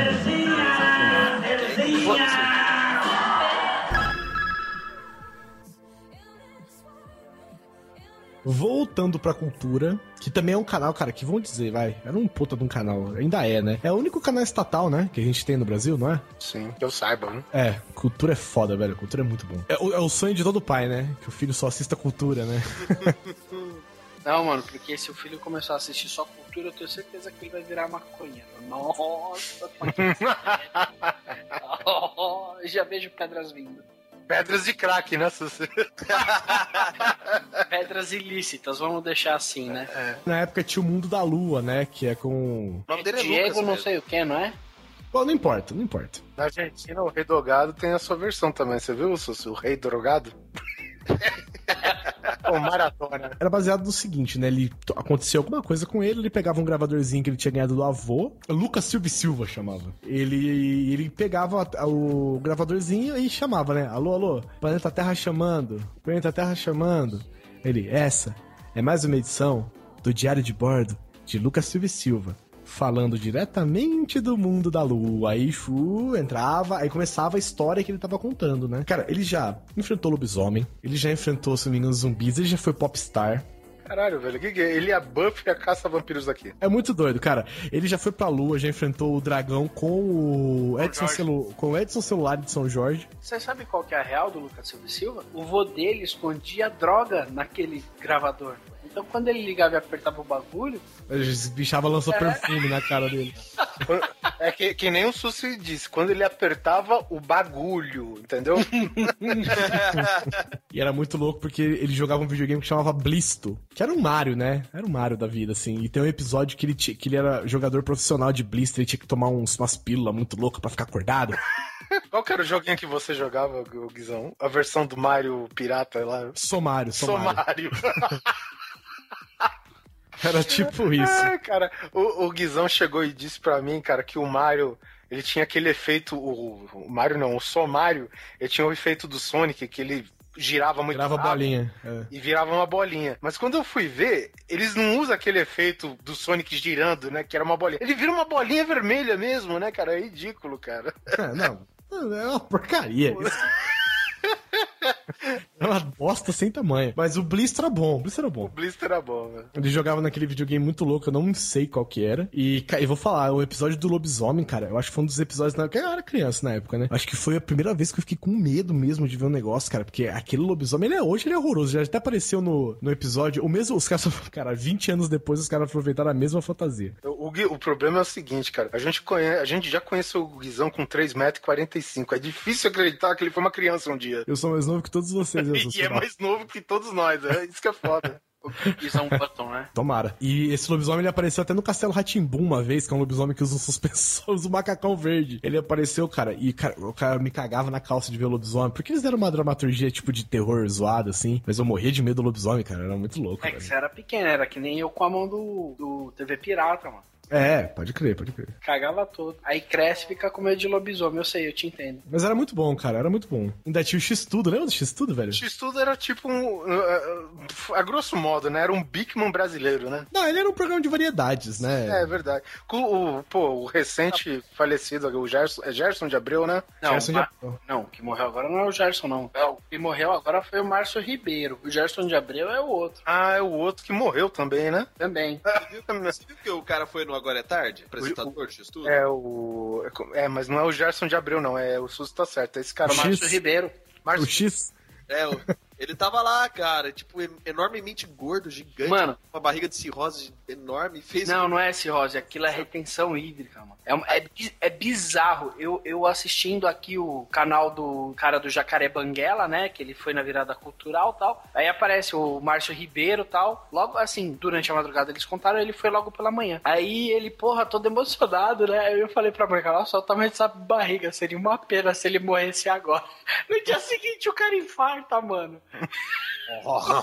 É, então ele teve dois caras, né? Sim. Aham. Ah, foi primeiro foi o Gerson de Abreu que morreu de infarto, que é um cara mais novo até que o era mais novo, né, que o, o Márcio Ribeiro. E depois o Márcio Ribeiro também assumiu o negócio e morreu, quer dizer, pô, papel amaldiçoado esse, né? A única pessoa que não morreu foi o X. O X-Tudo começou em 92, velho, e foi acabar em 2002. E como tudo na cultura, né, é gravado ou no SESI ou no SESC. Esse, no caso, era gravado no SESI. Caralho, o, o programa acabou em 2002? 2002, cara, olha isso. Caralho, olha só, 2002 foi o ano que o Gerson de Abreu morreu, cara. Que loucura, rapaz. olha só. Eu- a vida dele tava interligada com o programa. Aí não tinha né, coisas de, de curiosidade, né? Tinha até o Marcelo Mansfield participou. Sim. Aí tinha a Shirazade participava, de a Shirazade sempre, né? Esse daí eu não vou lembrar muito porque eu não via mesmo. Eu, eu, lembro bastante do Márcio Ribeiro do, do- e do Gerson de Abreu, mas. É, eu lembro bastante dele. Tem do X, né? Lógico. E, mas era um programa super legal, velho. Era, é, tipo assim, era, era o que o programa livre deveria ser, talvez. é, pode crer. Mas era um programa super bacana, cara. E, e ele deu continuidade pro Gerson de Abreu, né? Que ele fez o Agente G. Vocês lembram do Agente G? Nossa, cara. A gente. Cara, é louco, gente. Como assim Agente G, porra? Não, velho, eu, eu parei de assistir TV Cultura no, no, no Ratimbum, cara. Era, ele, ele fazia parte de um grupo que chamava Gelo, que é grupo especial pela lei e a ordem, e ele era inimigo do. E ele, ah, se liga, ele era inimigo do Coisa, central odiosa de inimigos safados e abomináveis. E todos os outros membros da, da, da Gelo, né, do grupo dele, todos eles ficavam na geladeira, porque era, tipo, era tudo vegetais, alimentos, era tipo, ele conversava com todos esses bonecos. Porque a cultura também é tipo cocoricó da vida, sempre tem que ter um fantoche no meio do bagulho, né? E era muito bom, cara, ele tinha desenhos animados, ele tinha, ele era meio pedagógico, assim, né? Ele tinha desenho animado, ele tinha umas sketches engraçadas, e foi lá pela primeira vez na minha vida que eu ouvi falar de RPG, velho. Pra você ter uma ideia, a primeira vez na minha vida que eu ouvi falar de RPG foi lá, era o, acho que era Dragon Quest, sabe? Que tinha os bonequinhos, as mesas prontas, as fichas prontas, era Dragon Quest. E eu sei, era o meu sonho comprar essa porra desse jogo. E foi lá a primeira vez que eu aprendi depois, né? O mundo foi apresentando novas coisas. Mas era muito bom, velho, porque também tinha desenho animado, né, cara? Então era de um programa. Muito importante destacar, cara, que os programas da cultura, velho, eu acho o que é muito elogiável, eles são todos pra cima, né, cara? É um. Todos, é, cara, todos alegres, É coisa todos, alegre, é. cara. Você até que não gosta, cara, você para na frente, cara, você se sente bem, cara, você se sente zen. Sabe que é um negócio totalmente descontraído, pra cima, positivo. E aí entrava o Bigman, cara, que era, porra, tudo isso junto, mais o- aquele lance frenético louco, cara. Então, porra. Mais as drogas. Mais as drogas. Mas, cara, eu, ainda dou meus parabéns pra, pra Rede Cultura, né, cara? É interessante que a Rede Cultura, quando vai falar de cultura, cinema e tal, aí tem o programa Vitrine, que é todo sério, né? Não sei o que e tal, mas. É, tinha o Zump também, Zoom. O Zoom é. Mas o Vitrine também é um programa legal que existe até hoje, tá? Que dá dica E o Roda Viva também, até Roda hoje. Viva, é, cara. Porra, pô, pra você ver, né, cara? As grandes emissoras têm programas aí, às vezes, fantásticos, né? Primeira, segunda temporada, depois cancela, você não sabe nem onde foi parar as ideias, né? Enquanto a cultura tá aí agradando geral. É, mas a cultura é estatal, né? É, é. Ninguém então foda-se. faz, É, foda-se a audiência também. Mas assim, cara, Vitrine é um puta de um, de um programa, né, cara? Vitrine não, desculpa. Roda Viva, né, cara? É um puta de um programa, velho. Vitrine eu também acho bacana também. É, mas o Roda Viva é assim. Não há programa de entrevistas mais fudido que o Roda Viva, porque os caras são. Eles não estão devendo nada a ninguém. É. Entendeu? Assim, a não ser lá nos jornais que eles trabalham, os caras não devem nada a ninguém, velho. Então você vai. Velho, você vai entrevistar, os, os caras vão fazer entrevista, os caras perguntam, velho. Até quantas vezes você deu cu na sua vida, velho. Os caras têm rabo preso com arrancam tudo de você. Os caras arrancam tudo, cara. É fantástico, É velho. tipo, o fantástico. cara senta no meio, é um mini coliseu, tá ligado? É, é meio coliseu, que fica os caras espalhados É, em, tipo- em três andares de, de pessoas. De Caralho, é mesmo, velho. Então, eu tipo, assisti um, eu assisti um que eu quero até indicar pra galera. Procura no YouTube que tem aí o Roda Viva do que foi a entrevista do Ayrton Senna, cara. Foi tipo um dos programas assim, mais fodas É que eu já rápido, vi. né? E foi muito ligeiro. Ele completou as três voltas. Não, bateu na tamborela. Os caras, se eu não me engano, perguntaram da Xuxa, sabe? Uns negócios assim até pro Senna, nada a ver. É, é É muito. muito. Tá gostoso? E aí, Sininha? Ah, mas os caras são fodas, os caras sabem perguntar também, né, velho? Então, Vitrine, pra quem não conhece, basicamente é como se fosse a Folha Ilustrada, só que em programa de televisão. É a Folha Ilustrada do jornal, no caso. né? Se vocês também não conhecem o que é jornal. Porque as coisas hoje não tá fácil pra ninguém, viu? passando aqui agora pelos programas de terror, né? Terror. Tem o Cine Trash, que é o mais clássico de todos, né? Cine Trash, velho. Eu lembro que nessa época eu trabalhava na autorizada da Tectoy, então ficava um monte de TV ligada testando, né? Uhum. E a gente testando os videogames, as, sei lá, 5 horas consecutivas. É... E, cara, Cine Trash vinha, cara, Zé de Caixão com aquelas gostosas, genérica, com umas capinhas vermelhas, tá ligado? Cara, a gente parava o que tava fazendo e ia ver, cara. Não, não dá, é hipnótico. É hipnótico, cara. O Zé do Caixão é hipnótico, porque na época do Cine Trash ele tinha aquelas unhas gigantes, né, cara? gigantes e verdadeiras, né? Não era. É, claro, claro. Porra, velho. E, e, cara, tinha uns, prog- tinha uns filmes, cara, que eu acho que tosco não define, velho, sabe? eu não sei de onde. Eu vou, assim, eu vi um filme, o Guizão sabe qual que eu tô me referindo, eu não vou falar porque a gente quer fazer um cast dele. E, cara, esse filme deixou nós apaixonados por um diretor aí que é foda, cara. Gore, sabe? Sanguinolento e mal feito pra caralho, velho. E apesar de mal feito, ele tá nos top 5 das cenas mais sangrentas já do cinema, velho. Sim, sim. É. É que o Susi falou pra gente outro dia que a Mônica queria ver programa e ela ficou falando na orelha: Você não vai ver isso realmente, você vai me impedir de ver TV pra você assistir isso. Aí o Susi falou: Mas eu não consigo mudar. Sabe? É. E eu gostava do Zé do Caixão porque ele tinha a parte dele, né? Que ele ficava sentado num trono muito louco, cheio de. Hoje, se não me engano, o Zé do Caixão, inclusive, ele tem um programa de entrevista. Ele tem um talk show, velho. É, é muito bom, muito bom, inclusive. E, e olha, e inclusive, olha, ele entrevistou Laerte. Ai, caralho. que bizarro. e, eu gostava dele porque ele vinha lá, né? Ele apontava pra câmera.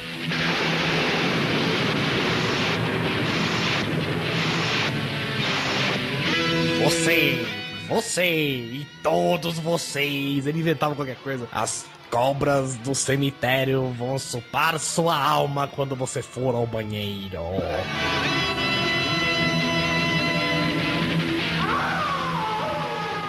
Era muito bom, velho. E eu tenho um autógrafo do Zé do Caixão, velho. Olha que foda. Um garrancho inimaginável, ilegível. Mas, cara, tá lá, ao meu amigo Guilherme, vocês não são amigo dele, eu sou. Ao meu amigo Guilherme, abraço, José Mojica Marins. Lá em Bauru, ele foi fazer a estreia de um filme que ele tava fazendo, esse último filme dele. Velho, pro cara fazer estreia em Bauru, tá fácil pra ninguém.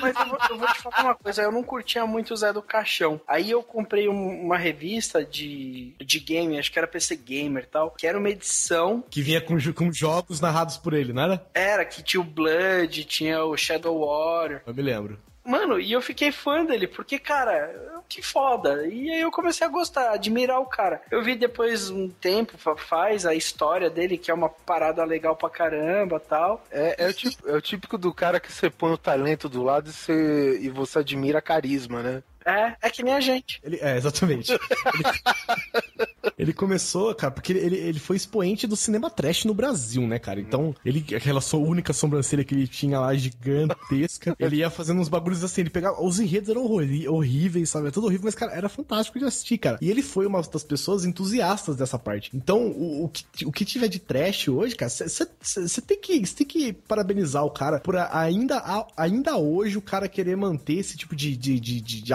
aparência, dessas coisas, né? E eu fui, cara, que ele foi fazer a estreia do filme dele, ele tava lá dando autógrafo. E eu falei, cara, eu preciso ir lá pegar um autógrafo dele. Eu falei, mas eu vou tá fudido, eu vou pegar, é longe daqui pra caralho. Eu vou ter que pegar o carro e pegar um pouco da estrada, porque é um. É tipo um, é tipo um rodoservice, assim, mas é perto de Bauru. É, que tem um cinema lá, fudidão. Aí eu falei, puta, vou ter que ir lá, vai estar tá lotado, tô fudido, não sei o que. Cheguei lá, cara, só tinha eu, velho, pedindo um autógrafo pro cara. Ele tava sentado, quieto, sozinho, tava dando uma entrevista pra alguém, assim, de um- uma web, web TV, qualquer coisa. E ele tava parado, cara. Eu falei, eh, seu José, eu, eu- posso pedir um autógrafo? Ele, ah, não, cara, que é isso? Sente aqui do meu lado, sabe? Aquele português dele exímio, né? Fantástico, fantástico. Aí ele pegou, velho, autografou pra mim, velho, tirei foto com ele. Caralho, mano. Cara, ele é Foda. fantástico, velho. Ele não, lógico, obviamente que ele não tava caracterizado como José do Caixão, né? Mas foi fantástico, velho. E eu fiquei triste, velho, por saber que só eu tava interessado no cara lá, velho. É. Cara, como assim? Graças a Deus existem pessoas como vocês. Muito obrigado. Não, mano, mas porra, que foda, velho. Ô, o esquema era você achar essa foto aí e jogar na net, hein? É, também acho. Também, chega um cara de 5 metros de altura, "Ô, me dá um autógrafo aí. É, claro que eu, que eu vou dar para você, para você. Eu sou gigante gentil, porra. Onde vivem os monstros? Seu José, seu José, oi, tudo bem? Sou seu fã. Será que eu posso ter um. Será que eu posso ter um autógrafo seu? Ele, claro, eu não sei o que lá. Eu até tirei uma foto, cara, foi, foi louco. E, e nessa linha, né, tinha também o Contos da Cripta, que era tipo uma linha da imaginação da vida, né? Porque ele não eram filmes, né? Porque o Cine Trash passava um filmes trash. O Contos da Cripta tinha os seus próprios contos, né? Enredos deles e tal. E tinha aquela caveirinha que era fantástica, velho. Começava tan, tan, tan, tan, tan. Não, acho que não, isso não é essa música. Errei. Coloca o beatbox do gordinho. Depois eu ponho. E era uma caveira, né? Tava... Apresentaram um novo filme, não sei o quê. É Creep Show que chama, né? Nos Estados Unidos, inclusive. E, e ele tem filmes. Tem filmes, né, cara? Tem longas metragens com atores fodas, velho. Do Creep Show, né? Que é o Contos da Cripta, no caso. Cara, eu lembro até hoje de um episódio que eu assisti que o cara tava num avião de Segunda Guerra, o avião tava caindo e ele desenhou uma roda pro avião pousar. Olha que viagem de aço. tá, caralho. É Contos da aí é além da imaginação, hein? Eu acho que nesse sentido eles, eles meio que fundiam a parada, porque passava a- além da contos da imaginação, passava além da imaginação aqui. Passou um tempo, eu acho. Passou um tempo. Depois que tinha acabado lá, começou a passar aqui, né? Lógico. É, com certeza. E, cara, o Contos da Cripta era foda porque começava, aí vem essa caveirinha, que era uma marionete também, né? Ele fica. Ele lembra até o Gollum um pouquinho. Ele. Ah, não sei o que, cara. Você falava, caralho, que medo, velho. Que bicho macabro. É a hora que o filho da puta aparecia, ele tava, tipo, de óculos escuros, com um negócio gigante escrito bling, ele chegava cantando rap, sabe? Era muito bom, velho. Muito bom. É, Era a caveirinha pra frente, né? Era uma caveirinha alegre, né? E junto também tinha aquele Goosebumps. Goosebumps. Eu não lembro se vocês já assistiram, que era, era a mesma coisa.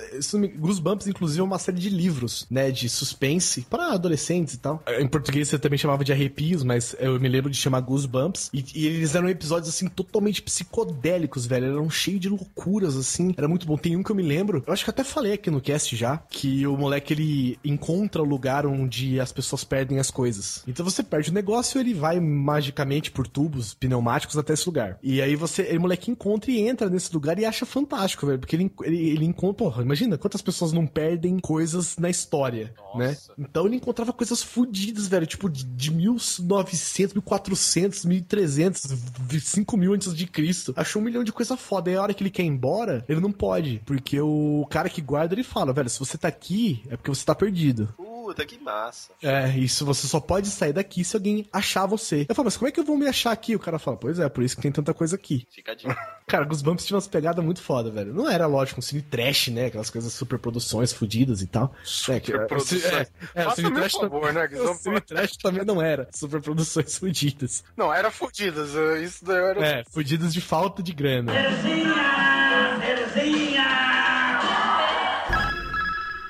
Quem, quem aqui já tentou ligar pro Hugo? Nunca curti esse filho da puta. Fale-me mais sobre isso. Gente, vocês não sabem. Além do Hugo ser o meu irmão. não, tô de brincadeira. Mas, Ah, não, não é Gustavo? por incrível que pareça, gente, contra Against All the Odds. Meu irmão se chama Hugo. Mas o Hugo que eu tô dizendo é aquele duendezinho, cara, que era na GNT, se eu não me engano, o CNT, eu não me lembro mais dessa porra desse nome desses canais. Que você ligava, cara, e jogava pelo telefone. Vocês lembram disso? Eu lembro de alguma coisa assim. Era um duendezinho, você tinha um, um- uma- umas fasezinhas pra passar, e você ganhava pontos, ganhava Dynavisions. De presente, entre outras coisas, e ele tinha aquela coisa que ele falava: Ah, não tem chororô, seu jogo acabou. Nossa, velho. E você ligava, então você ligava e falava: Ah, eu quero jogar, que eu não sei quem. É, eu quero jogar com o Hugo, é, não sei quem. Tinha que falar uma coisinha, aí você jogava, aí ele ia andando, você apertava, tipo, você só escutava. pur, E ele ia pulando, caindo, descendo, era muito legal, velho. E a MTV fez isso também com o Garganta e Torcicolo, né? Era tipo comissão de coxa... como é? Encoçadinha. É, mais ou menos. O Garganta e Torcicolo é o mesmo programa, inclusive, praticamente, só que é apresentado pelo João Gordo. E foi nesse programa que surgiu o Fudêncio. Que o Fudêncio era uma boneca que ele tinha no programa dele com um prego enfiado na cara. um- ele, cada vez que apare- aparecia o programa, tinha um bagulho louco novo nessa boneca. E ele chamava de Fudêncio. E você ligava lá e você falava, ah. Você quer jogar com garganta ou com o torcicolo, filha da puta, né? É, eu quero jogar com torcicolo, seu gordo do caralho. É, então joga. Aí você vai jogando, as fases são parecidas até. Era um programa legal. E uma vez eu liguei, cara. Tentei ligar pra, pra, pra jogar. É, é assim, cara, é um programa fadado ao fracasso, né? Porque, Porra, João Gordo falando palavrão, jogando um jogo merda, não tinha muito. O Hugo foi também, ele parou, mas até hoje o Hugo é ainda. Tem joguinhos dele, até hoje tem se você procurar. Não são joguinhos, são bem idiotas, inclusive, mas. Mas é legal porque se fosse isso na TV, pelo menos. E tinha um lag do cacete também, né? Ele era por som, eu acho. Disse É, pula! É. Não, você não falava, você apertava o botão.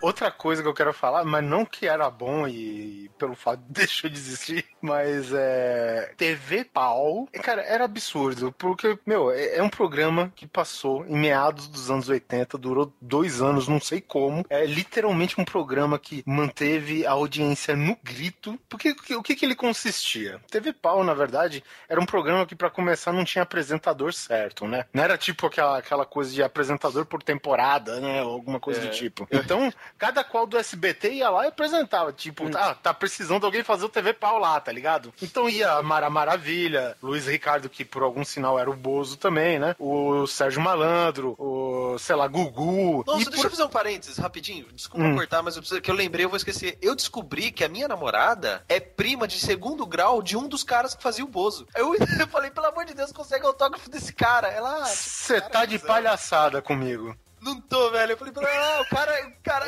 Entendi. Eu falei, não, o cara, tipo, faz muitos anos que a gente não vê ele e tal. Aquela coisa da família longínqua, sabe? Eu falei, puta que foda. Será que, será que não é do Luiz Ricardo? Porque ele é o Bozo mais famoso, né? Ah, sei lá. Bom, voltando. Voltando. Cara, TV Pau, o que que era? Tipo, meu, era tipo um joguinho de Atari, sabe? Que, o, assim, vamos supor, Serginho Malandro, yeah, yeah, glu, glu.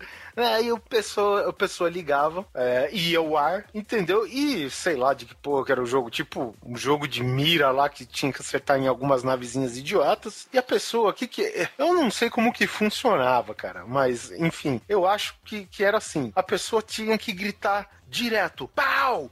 Pau! Pau! Pau! Pra meio que sincronizar os gritos com o tiro da nave, alguma coisa assim, sabe? E ganhar e não sei o que, cara. E era isso o programa, cara. Ficava um doido no telefone gritando pau a toda hora, Na TV aberta. na TV aberta. Era pau a toda obra. Imagina só com o Sérgio Malandro apresentando o programa, tu imagina o, o bizarro. É, e a porra de uma tela gigante passando um jogo de Atari. Tu imagina a pixelização da, da parada. Puta, que absurdo, cara. Porra, gritando pau, velho, no telefone, cara. Ficava idiota. Pau, pau, pau. Eu não sei nem se acha essa porra no YouTube, cara. Ele não falava pau, né? De P-A-U, né? Ele falava pau de P-O-W, tipo pou, né? Isso, pau. É, mas era pau. É, a pronúncia é pau, né? Pau. O, o Silvio Santos fez um bagulho parecido, né? Que era com gol, que você gritava gol, aí chutava um caião, chutava a bola no gol. Bom, e- isso é questionável, né? Porque isso daí era do Silvio Santos, né? Ah, né? Claro, como tudo no SBT, né? É, Era reciclado, digamos assim, então, né? Eu não vi, mas minha filha viu.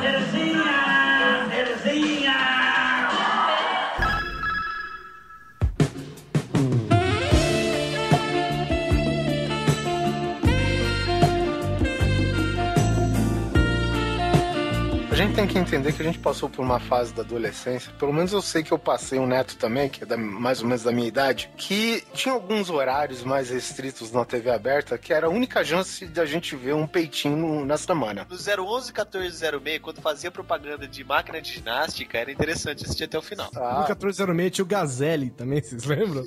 Não. Do, um cara marombado, o cabelo comprido, loiro, que ele ficava numa máquina que ficava indo e voltando com as pernas. Ah, é verdade. É. Todo afobadão falando, né? Isso, é loucaço. Mas Loucaço. continue, continue. Era o, era o Mr. B, era o, o, o Bigman do fitness. É, exatamente. Isso, isso. Era um que ficava com o rabinho. É isso, isso, Cinco velho. vezes por semana, dez vezes por dia, dez reclamações que ele ficava falando que nem um maluco do sistema dele pra ganhar um abdômen sarado e saudável. Mas o primeiro programa que o Neto acabou de lembrar a gente, Armação Ilimitada, que acho que era a única Não, chance não, peraí, peraí, peraí. Armação ilimitada sobe a música.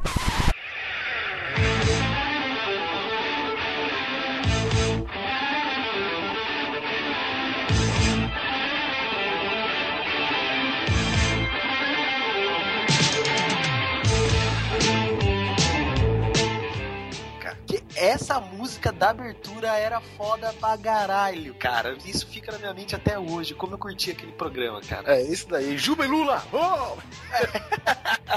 Cara, quando eu escuto a, a- a palavra, a frase armação ilimitada, sabe quem que me vem na cabeça, apesar de eu acho que não fazer o menor sentido? É. Raul Gazola. Raul Gazola participava? Eu, Eu acho que não, mas é nome de. Ele, ele é nome de gente velha e esse Ah, programa tá. é nome de programa velho. Cara, muito Então. obrigado, viu, Guizão, pela parte que me toca. Ah, desculpa, cara, o tempo passa, a vida é assim mesmo. Não, mas olha só. Aceite, get over. E gazola é uma palavra muito legal de se falar. Fala aí todo mundo devagar, gazola. Gazola. Aí é legal. Aí, frentista, enche o tanque de gasola aí pra mim. Não, mas o, o- eu acho que você lembra do, do Raul Gazola, sabe por quê? Porque ele era muito amigo do Cadu Moliterno. Ah, Você vê o, Raul Gazola e o Cadu Moliterno junto, muita, muitas coisas que eles fizeram por aí. Eu acho que por amizade mesmo. eu não- bem, eu não me misturo muito, né? Mas enfim. olha a água de não ser amigo do Cadu Moliterno aí, ó. O, o Juba e Lula, o que que é? Eles eram, eram investigadores surfistas, não era isso? Alguma coisa assim? Era, era tipo um Baywatch, né? Não é Baywatch, como é que chama? É Miami Vice, Havaí 9.0, Não, assim. era um Scooby-Doo sem o cachorro, velho. Com pranchas de surf. Então, em vez de ser uma pegada. perua psicodélica, era de surf a parada. Ele tinha uma pegada, uma- um apelo, que é o que tenta ser, é, assim, mais fraca, vergonho, fracassa vergonhosamente a malhação. Era a- aquela, aquele, aquela horinha divertida pra adolescentes da época. É porque o, o, o Armação Ilimitada, ele era assim, muito aventura, né? E o Arma- E Malhação hoje é uma novelinha. É uma novelinha teen, basicamente É, isso. é um desgosto, né? Vamos chamar assim. É, exatamente. E aí era composta por o quê? Por o Juba, que era o Cadu Moliterno, o Lula, que era o André de Biase, que hoje, porra, cara, tá irreconhecível. Eu jamais falaria que o cara era o, o Lula. O Cadu Moliterno perdeu todo o cabelo da cabeça, foi tudo para no peito, né? É, cara, mas o Cadu Moliterno você reconhece, cara. O Cadu Moliterno ele tá com a cara que ele tinha antes. O Jonas Torres, né, que praticamente eu lembro dele de alguns filmes brasileiros e do Bacana, Era que, o é- bacaninha. que era o órfão lá que acompanhava as aventuras dele. O bacana não enche o saco, lembra? Era, Todo o programa era um jargão. Isso, e a Zelda, que era a Andréa Beltrão, velho. Que na época tava de parabéns. Na época em que ela ainda era Andréa Beltrão, né? É. É, na é, é, ela tá tudo em cima hoje ainda, não? ela, Ah, tá, no- tá, tá, ainda tá. Não, ela Ah. nunca foi bonita. Ela nunca foi bonita.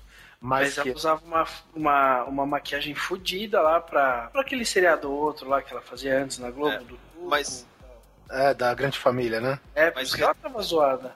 Mas retomando o que o Oliver tava falando, nesse seriado ela aparecia várias vezes de biquíni.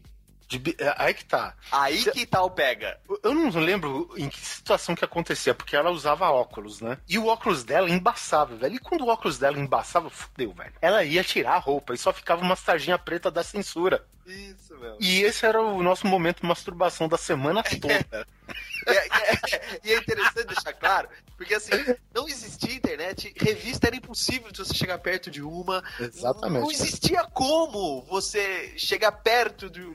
E aquilo, cara, a Globo apelava, que aquilo passava no horário que era malhação hoje. Era final de tarde, não, era? professor? Exatamente, não existia como, como nada, né? Não, não, absolutamente. E, e era um programa muito assim, ele era um programa de aventurinha mesmo, os caras pegavam a moto e saíam andando assim nas praias, e tinha briga, e tinha não sei o que, e era, e era legal. Que, Lógico, legal pra É gente tipo- na ideia, né? Que aquilo era a aventura. É, eu tenho a definição certa pra, pra o que seria essa, essa sériezinha, ô, ô Neto. Ela é Caçadores de Emoções for Dummies. É, pode ser. É, Pode que é aquele é. filme do, do. do. Como que chama? Do. O Keanu Keanu Reeves, é. É basicamente, cara. O cara pegava essa pranchinha lá, tinha uns casinhos, investigava, cara, e a gente esperava a Andrea Beltrão pelada. Basicamente era isso. É, e, e- era muito louco isso. Se a gente pegar no YouTube hoje pra assistir, a gente vai achar aquilo uma merda. Nada, deve ser uma merda Deve inacreditável. ser horrível. Então, é que vocês que estão ouvindo, vendo a gente falar isso com, tanta, com tanto gosto, é porque na época, é isso que, tem que, que a gente tem que deixar claro. O que que era? Era 80 e quanto aquilo lá? Entre 85 e 88. Tá, então eu acertei um pouquinho. Então, era, esses três anos era tipo sagrado, cara. A gente parava o que tava fazendo pra ir pra televisão assistir, porque era legal, era divertido, tinha aventura e tinha, às vezes você dava sorte de pegar um peitinho, né? É, não, nem isso pegava, porque tinha. É, tinha barra, é, tinha tarja. Mas, meu, era a imaginação fértil de um adolescente da década de 80. É, isso que a gente tá falando na empolgação é porque a gente tá resgatando das nossas lembranças, né? Se a gente É. for ver hoje no YouTube, coisa que eu não vou fazer, Eu também não vou fazer, velho. por isso, eu vou guardar como sendo uma das poucas coisas nacionais que eu gostei na minha vida. Entendeu? Então, pô, fica essa, né? E a música de abertura que é muito boa, vocês todos já ouviram aí. Boa sorte pro editor.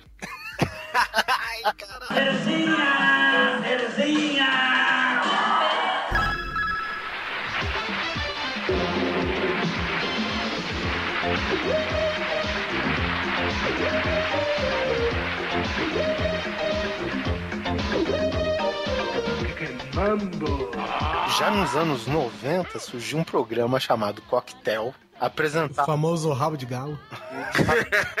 Cocktail. Só tinha rabo lá, vou te falar. E era apresentado por, pelo Miele, cara, que eu, na minha opinião, cara.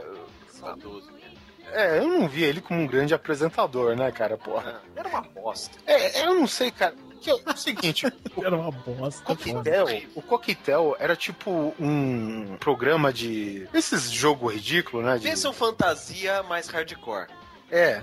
Quem lembra do Fantasia, pensa no Fantasia mais hardcore. É, basicamente era um programa de.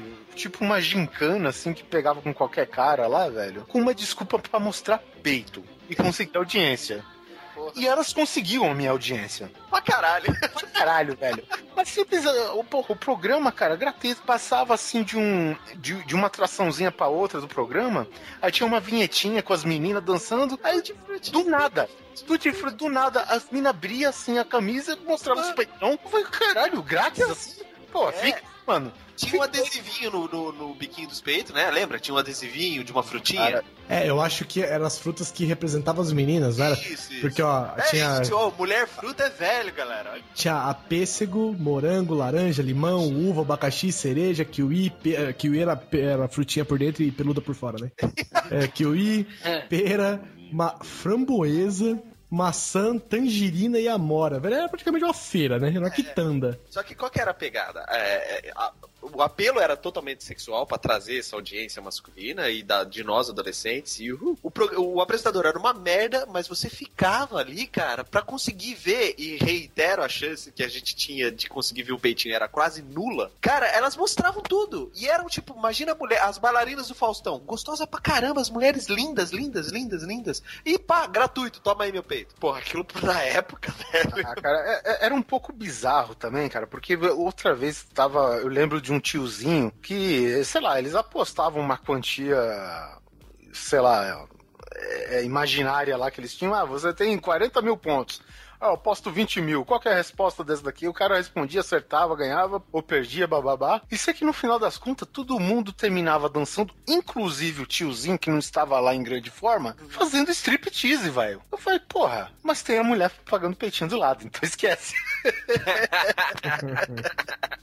Agora, Ah, cara. isso que você falou era verdade. Todo final de programa tinha o striptease. Uhum, é, Né? verdade. E- Encerrava e- com striptease. Encerrava com o striptease. E era um striptease É, mas o total. Não, peraí. Ah, não. Era um striptease total. E você, adolescente imbecil, ficava esperando a porra do striptease total. Que o cara tinha que conseguir ir lá passar a pontuação, etc e tal. Mas enfim, sempre conseguia. E aí começava o striptease total. Bom, a mulher subia no pedestal no centro do palco. E as luzes diminuíam para perto do blackout. E você não via porra nenhuma. E a câmera voava pelo cenário. Nunca fixava nela. Mas É. eram ponto 25 segundos de pura felicidade na sua Aí você começava a bater uma punheta e você acabava gozando com o Silvio Santos cantando. Agora é hora. Ah, lá, lá, lá. Ah,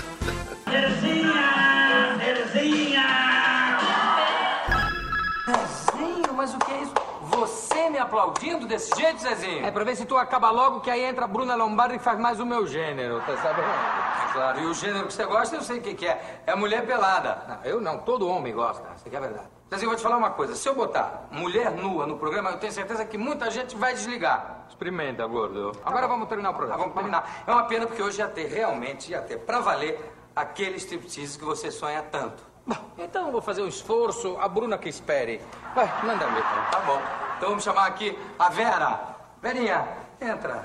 Ah, beleza. Mas que coisa. Você até aumentar a cor aqui, meu Deus. Zezinho lá também. Oi, gatinho. Me chamou de gatinho. Meu Deus, tô doido, né? Me arrebento Tá aqui. Com vocês, o striptease. Não, meu Deus, por favor, tô de joelho, não me deixa faltar a luz. Ai, tô doido, Graças né? Deus, obrigado, Tá bom, meu com Deus. vocês, o striptease. Vai, Vera. Vamos lá.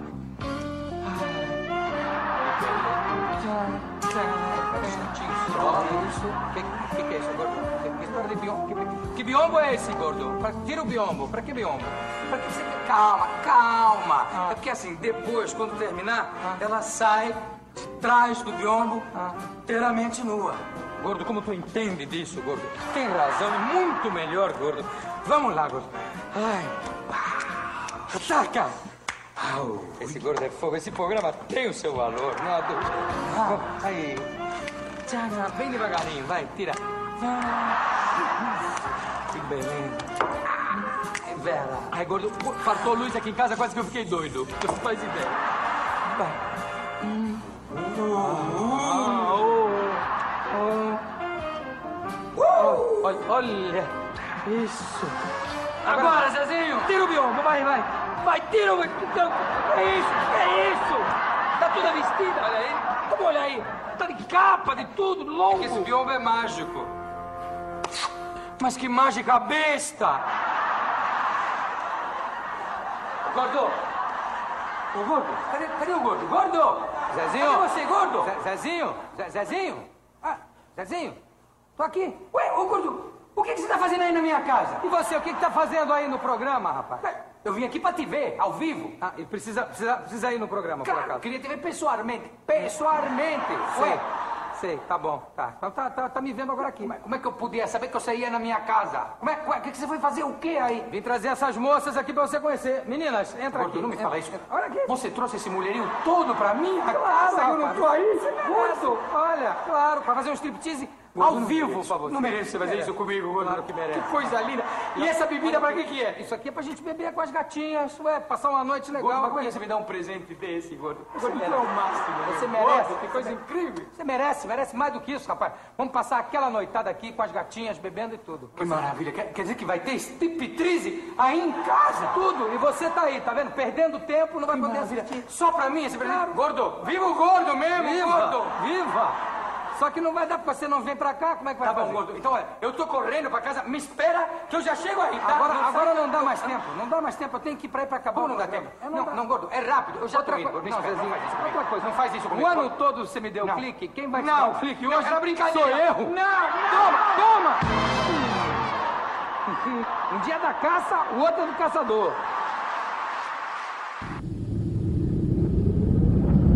É isso mesmo, meus amigos. Isso era a década de 90. É foda. E, e vou te falar, né, cara, quando o Jô Soares fazia o Vivo Gordo, que é uma das coisas que vale a pena ver na Rede Viva, né? É Viva, só Viva, né? Pra quem não sabe, antes do Jô Soares apresentar esse talk show dele, ele era repórter é, esportivo, ele era ator, ele era humorista, né?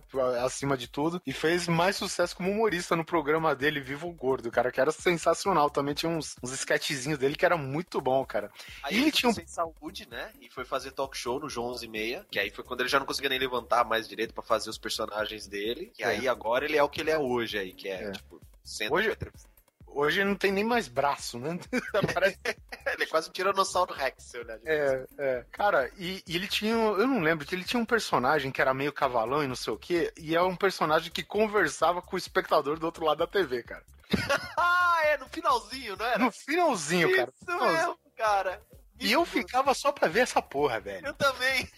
É, porque o cara, o carinha que sentava do outro lado, ah, acho que era ele também, Era ele mesmo. Era ele É- mesmo. Era ele fazendo um outro Era papel. ele. outro personagem. Do macho desbocado, né? O cara machão.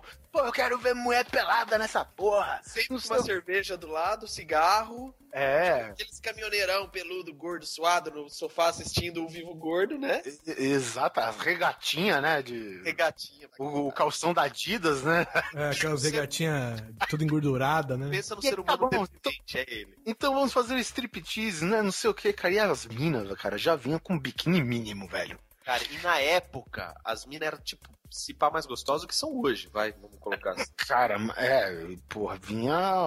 Como diria meu amigo, vinha recheada, velho. Elas não eram magrelas, viu? É, exatamente, é. Porra, velho. E sei que por, por não sei cargas d'água, o cara sempre interrompia o striptease. É mais ou menos, hoje no Zorra Total, acho que tem até um quadro parecido, que o cara é um jogo de pergunta e resposta e a última ele erra e ele não vê o strip todo. É a mesma coisa, velho. É basicamente pra você ver o quanto que a Globo evoluiu. em 30 anos de televisão. ou, seja, você só troca as pessoas que ficam velhas e, de, e decrépitas, tá ligado? Mas a piada ruim tá lá ainda. E as gostosas também, graças a Deus.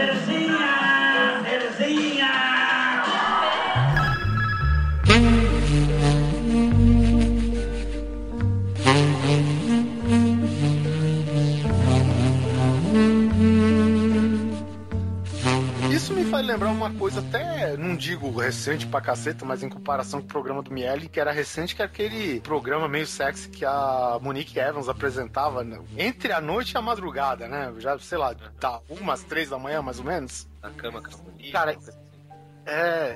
E esse daí era agressivo, hein, velho? Esse era. Porra, era agressivo. Ela, ela já apresentava o programa deitada seminua numa cama de motel. É. E, e era boa, né? Pô, a Monique Evans é a Monique Evans, né, cara? É, cara, é, digamos que foi o nosso pecado ela deixar de fora da lista de MILF do programa passado. Não, vamos, vamos, é, vamos É. nos redimir agora. Na verdade, a gente não falou de nenhuma brasileira, né? Só falou das gringas. É, só das gringas. É, até porque a gente falou de brasileira, veio na mente Suzana Vieira na hora, né? Então aí ficou difícil. Cara, mas é- era agressivo, porque além dela apresentar o programa seminua, cara, num, tipo num cenário que era um quarto de motel, né, velho? E não sei o que, cara, eu lembro que ela eh, tinha umas meninas que faziam strip, não sei o que, cara, e ela pegou um cameraman velhinho, cara, e a menina tirou com os peitão pra fora, peito pra fora mesmo, cara, e Chaco dava soco de peito na cara do velhinho, sabe? Pá, pá, pá, e o velhinho ficou ajoelhado tomando peitado dos dois, pá, pá, pá, pá, pá, pá, pá, pá, pá, pá, assim, sabe, cara? Eu sei que, eu vou te falar, se o velhinho não morreu lá, ele morreu na mão da mulher quando ele chegou em casa, certeza. certeza, mas esse era o naipe. E o programa terminava, cara, mostrando trailer de filme pornô. Nossa, pode Pra você ter ideia. E às vezes aparecia as paradas lá, velho. Era foda, cara. Eu vou te Só falar. onde? Que canal que era, você lembra? Eu acho que é de TV, é, exatamente. Ah, só podia ser, pra liberar umas coisas dessas, só podia ser. É, porque era vinha já naquele embalo da manchete, né? Que era mais ou menos o mesmo tipo de conteúdo, né? Mas, enfim, isso que e desde então nunca vi mais nada parecido assim na, na, na Globo, por exemplo. Na Globo não, na, na TV aberta brasileira.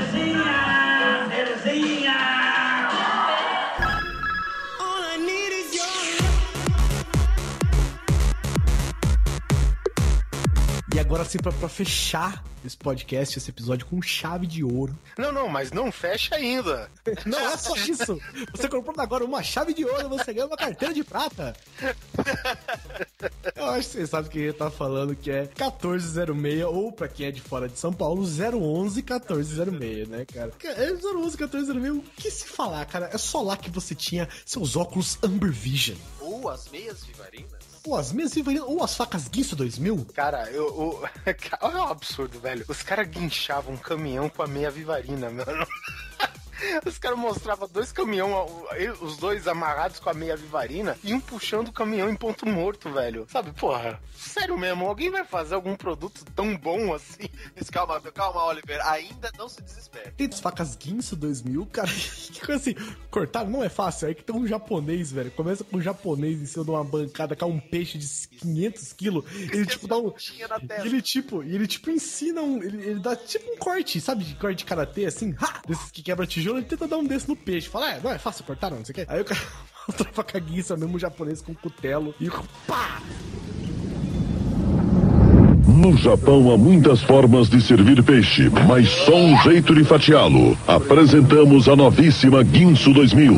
Sua lâmina em aço de alto carbono corta ossos. Com este duplo serrilhado você fatia facilmente este peru. Tem desenho especial. A Guinso 2000 pode serrar este cano de jumbo sem perder o fio.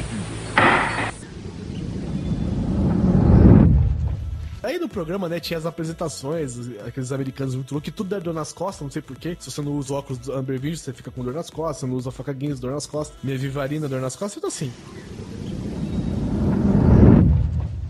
Você ainda se vira e rola a noite toda? Você acorda com dores no pescoço, nos ombros e nas costas? Apresentamos Contour Pillow.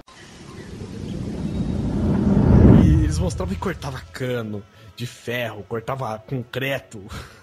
Eu não sei por que você precisa de um cano de ferro. Você fala, ô Maria, traz a faca aqui, isso aí, pra você cortar esse cano, fazer uma obra. piada nessa época era que se o cara te atacasse com a faca Ginzo, você tinha que se defender com a meia vivarina. Porque É. era a única coisa capaz de anular o ataque de uma faca Ginzo. É, porque as facas Guisso cortam tudo porque elas têm lâminas de diamante e não precisam nunca ser amoladas. É quase uma parada do ca Cavaleiros do Zodíaco. É, meu irmão, meu irmão, se, é, é, é, o diamante é aquele diamante sem valor, né, sintético que corta vidro. Sim. Seu filho de uma puta. Se você corta um cano de ferro e um, uma- uma- um, um tijolo de concreto com a sua faca de cortar pão, se você nunca precisa, você tem que amolar na hora que você faz isso, cara. Além de você fuder a sua faca inteira, você vai dizer, apesar que não era uma faca Guinness, provavelmente, mas a faca Guinness é fantástica. Corta de tudo, corta tudo que você precisa na cozinha. Cano de ferro, tijolo de concreto, lata de alumínio. Não sei porque que a pessoa corta a lata de alumínio no meio, mas tudo bem. E ela, ela não precisava nunca ser amolada, porque ela cortava tudo, né? Às vezes Vivarina eram conhecidas porque elas nunca desfiavam, né? É, dentre outros produtos que, assim, infernizavam os nossos comerciais, cara. Porque pra gente, depois de tanto tempo, ainda lembrar do telefone, meu amigo, aquilo era o inferno na terra, cara. Ah, mas eu adorava esses programas, cara. Cara, lá é o único, é o único lugar que vende um amplificador auricular Sonic 2000. Mostra uma pessoa entrando numa sala, um outro numa- num quarto, outro numa sala e fala: e essas pessoas vão conversar através das paredes. Você está me ouvindo? É aquela dublagem, né? Oh, estou te ouvindo, claro, irmão. Veja e ouça esta incrível demonstração. Estas duas pessoas vão tentar conversar através das paredes. Você pode me ouvir? Sim, escuto claro e forte. Impressionante! Como é que eles podem fazer isso? Usando o Sonic 2000, o incrível mini amplificador que aumenta em até 22,87% o seu poder de audição. Pior que os produtos eram os atores, né, cara? Puta, cara, eles faziam caras e bocas, tipo, oh, sim, estou ouvindo, sabe? Uma cara de, porra, muito amadorismo também, cara. Porque como é que você mostra que você tá ouvindo, né?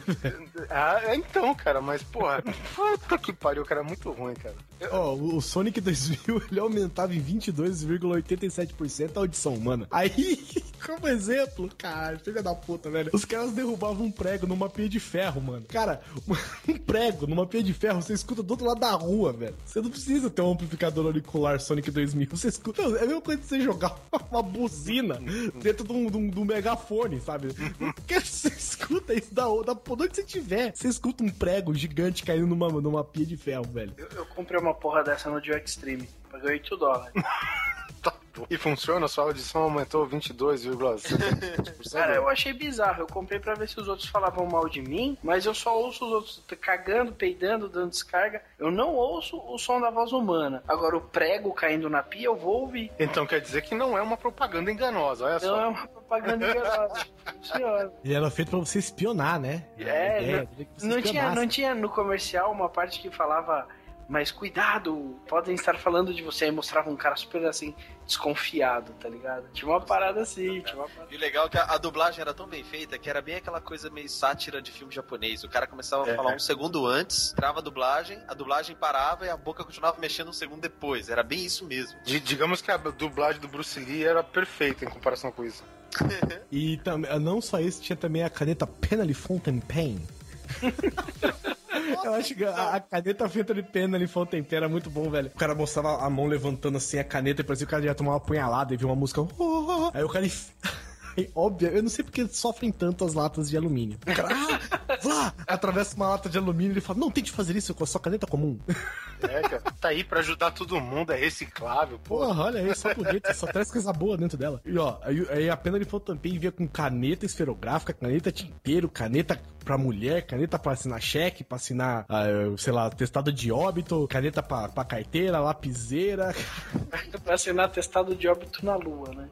É, exatamente. Ah, A caneta era tão foda que escrevia de ponta cabeça. Pra que, que você precisa de um lápis? Entre outras coisas, ou seja, você comprava caneta pena de Fountain Pen, que você no caso era uma caneta só, que custava 12 mil reais, e você levava 50 outras mil canetas junto.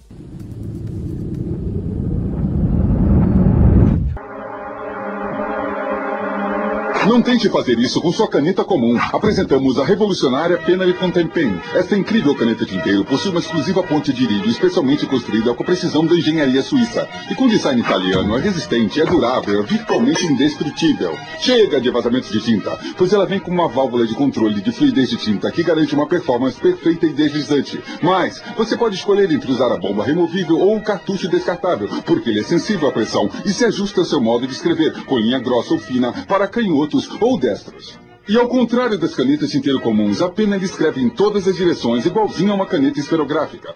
Você receberá essa caneta esferográfica executiva com refil sistema estilo Parker, absolutamente grátis. Essa caneta esferográfica Roller escreve praticamente sobre qualquer superfície, até de cabeça para baixo, e também é grátis. Quando você precisar de mais cores, essa caneta Kombi com três cores escreve em azul, muda para verde, muda novamente para vermelho, e também é grátis. E incluímos também esta graciosa e elegante caneta feminina que é perfeita para todas as bolsas, também grátis. E esta bela lapiseira que escreve e desenha com perfeição também é grátis. Todos são seus, grátis, com a sua Penally Fountain Pen.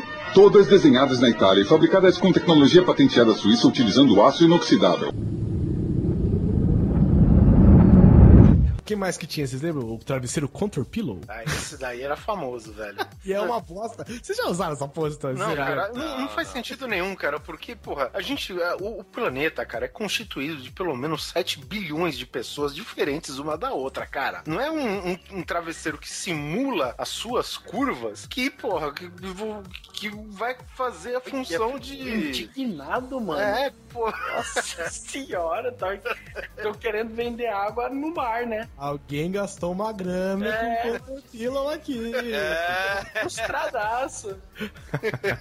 É, cara, é bravo. É, cara. Mas basicamente, ó, ele era feito daqueles. aque- aquelas espuma que vem forrando equipamento delicado hoje, tá ligado? Exatamente. Que, que é mais ou menos que a, a Casca gíria. de ovo, a famosa casca de Aí, ovo. exatamente, a casca de ovo, é. Exatamente. E ele tinha um formato anatômico, né? Ele fazia tipo. Era tipo um formato de feijão. Ata- anatômico do teu cu, né, velho?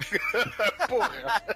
É, anatômico pra. Porque eu, eu particularmente, durmo de bruxo, né, velho? Por, por- exemplo, é só se eu quisesse morrer sufocado, porque aquela porra ia espremia minha garganta. Nossa. Se eu quisesse dormir. E uma vez eu já usei, porque hoje em dia é o tipo de travesseiro que você só encontra na casa da sua avó, sabe? É o tipo de travesseiro que você só encontra na chácara. É que você não veio aqui em casa ainda. Cheio de contour pillow aí. O travesseiro, não, como se não bastasse, ele era azul com amarelo, velho. Nossa, é. tá muito Hoje ele mudou de nome. Hoje ele é o Contour Pillow. Tem o Contour, o, o Contour Pillow que é por fora o travesseiro da NASA, né? Ah, da NASA. Nossa, esse aí também. É, o pessoal fala que é da NASA e. É, eu acho isso aí uma enganação do Não, caralho. tudo bem, pode até não ser, mas que o travesseiro é confortável, é, cara. Não, não é que ele é da NASA. Eu tenho um travesseiro desse. Ele é de viscoelástico, que chama. Mais. É, é, é um travesseiro.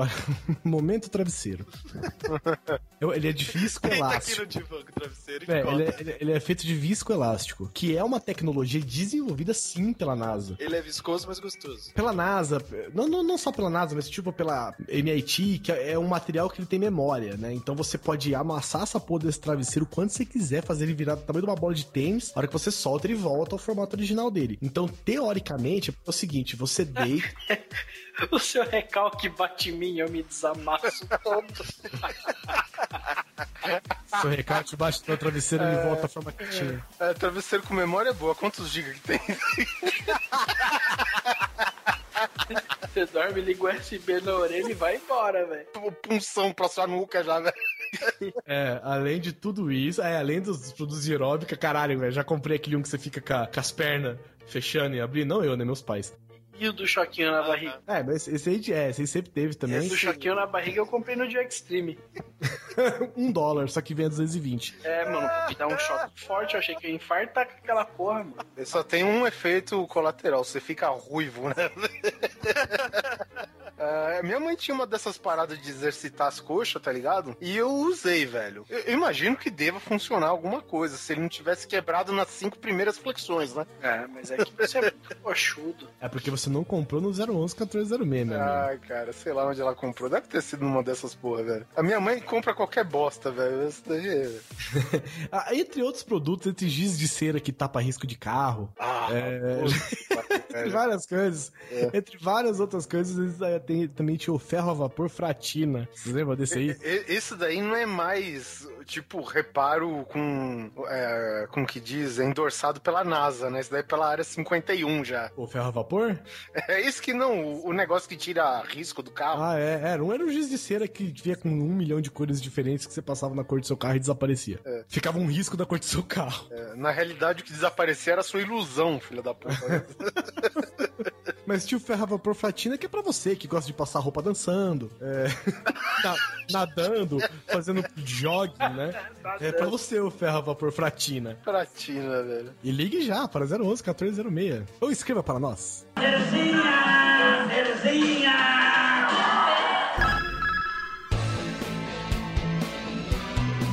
Bom, e é claro que a gente esqueceu muita coisa, né? Deixou de fora muita coisa. Tem, por exemplo, Passa ou Repassa, Trapalhões, A Xuxa que ia apresentar programa infantil com os Peito de Fora, Mara Maravilha, Portos Mara- dos Desesperados, muitos programas que estão de volta, inclusive, daquela época, né?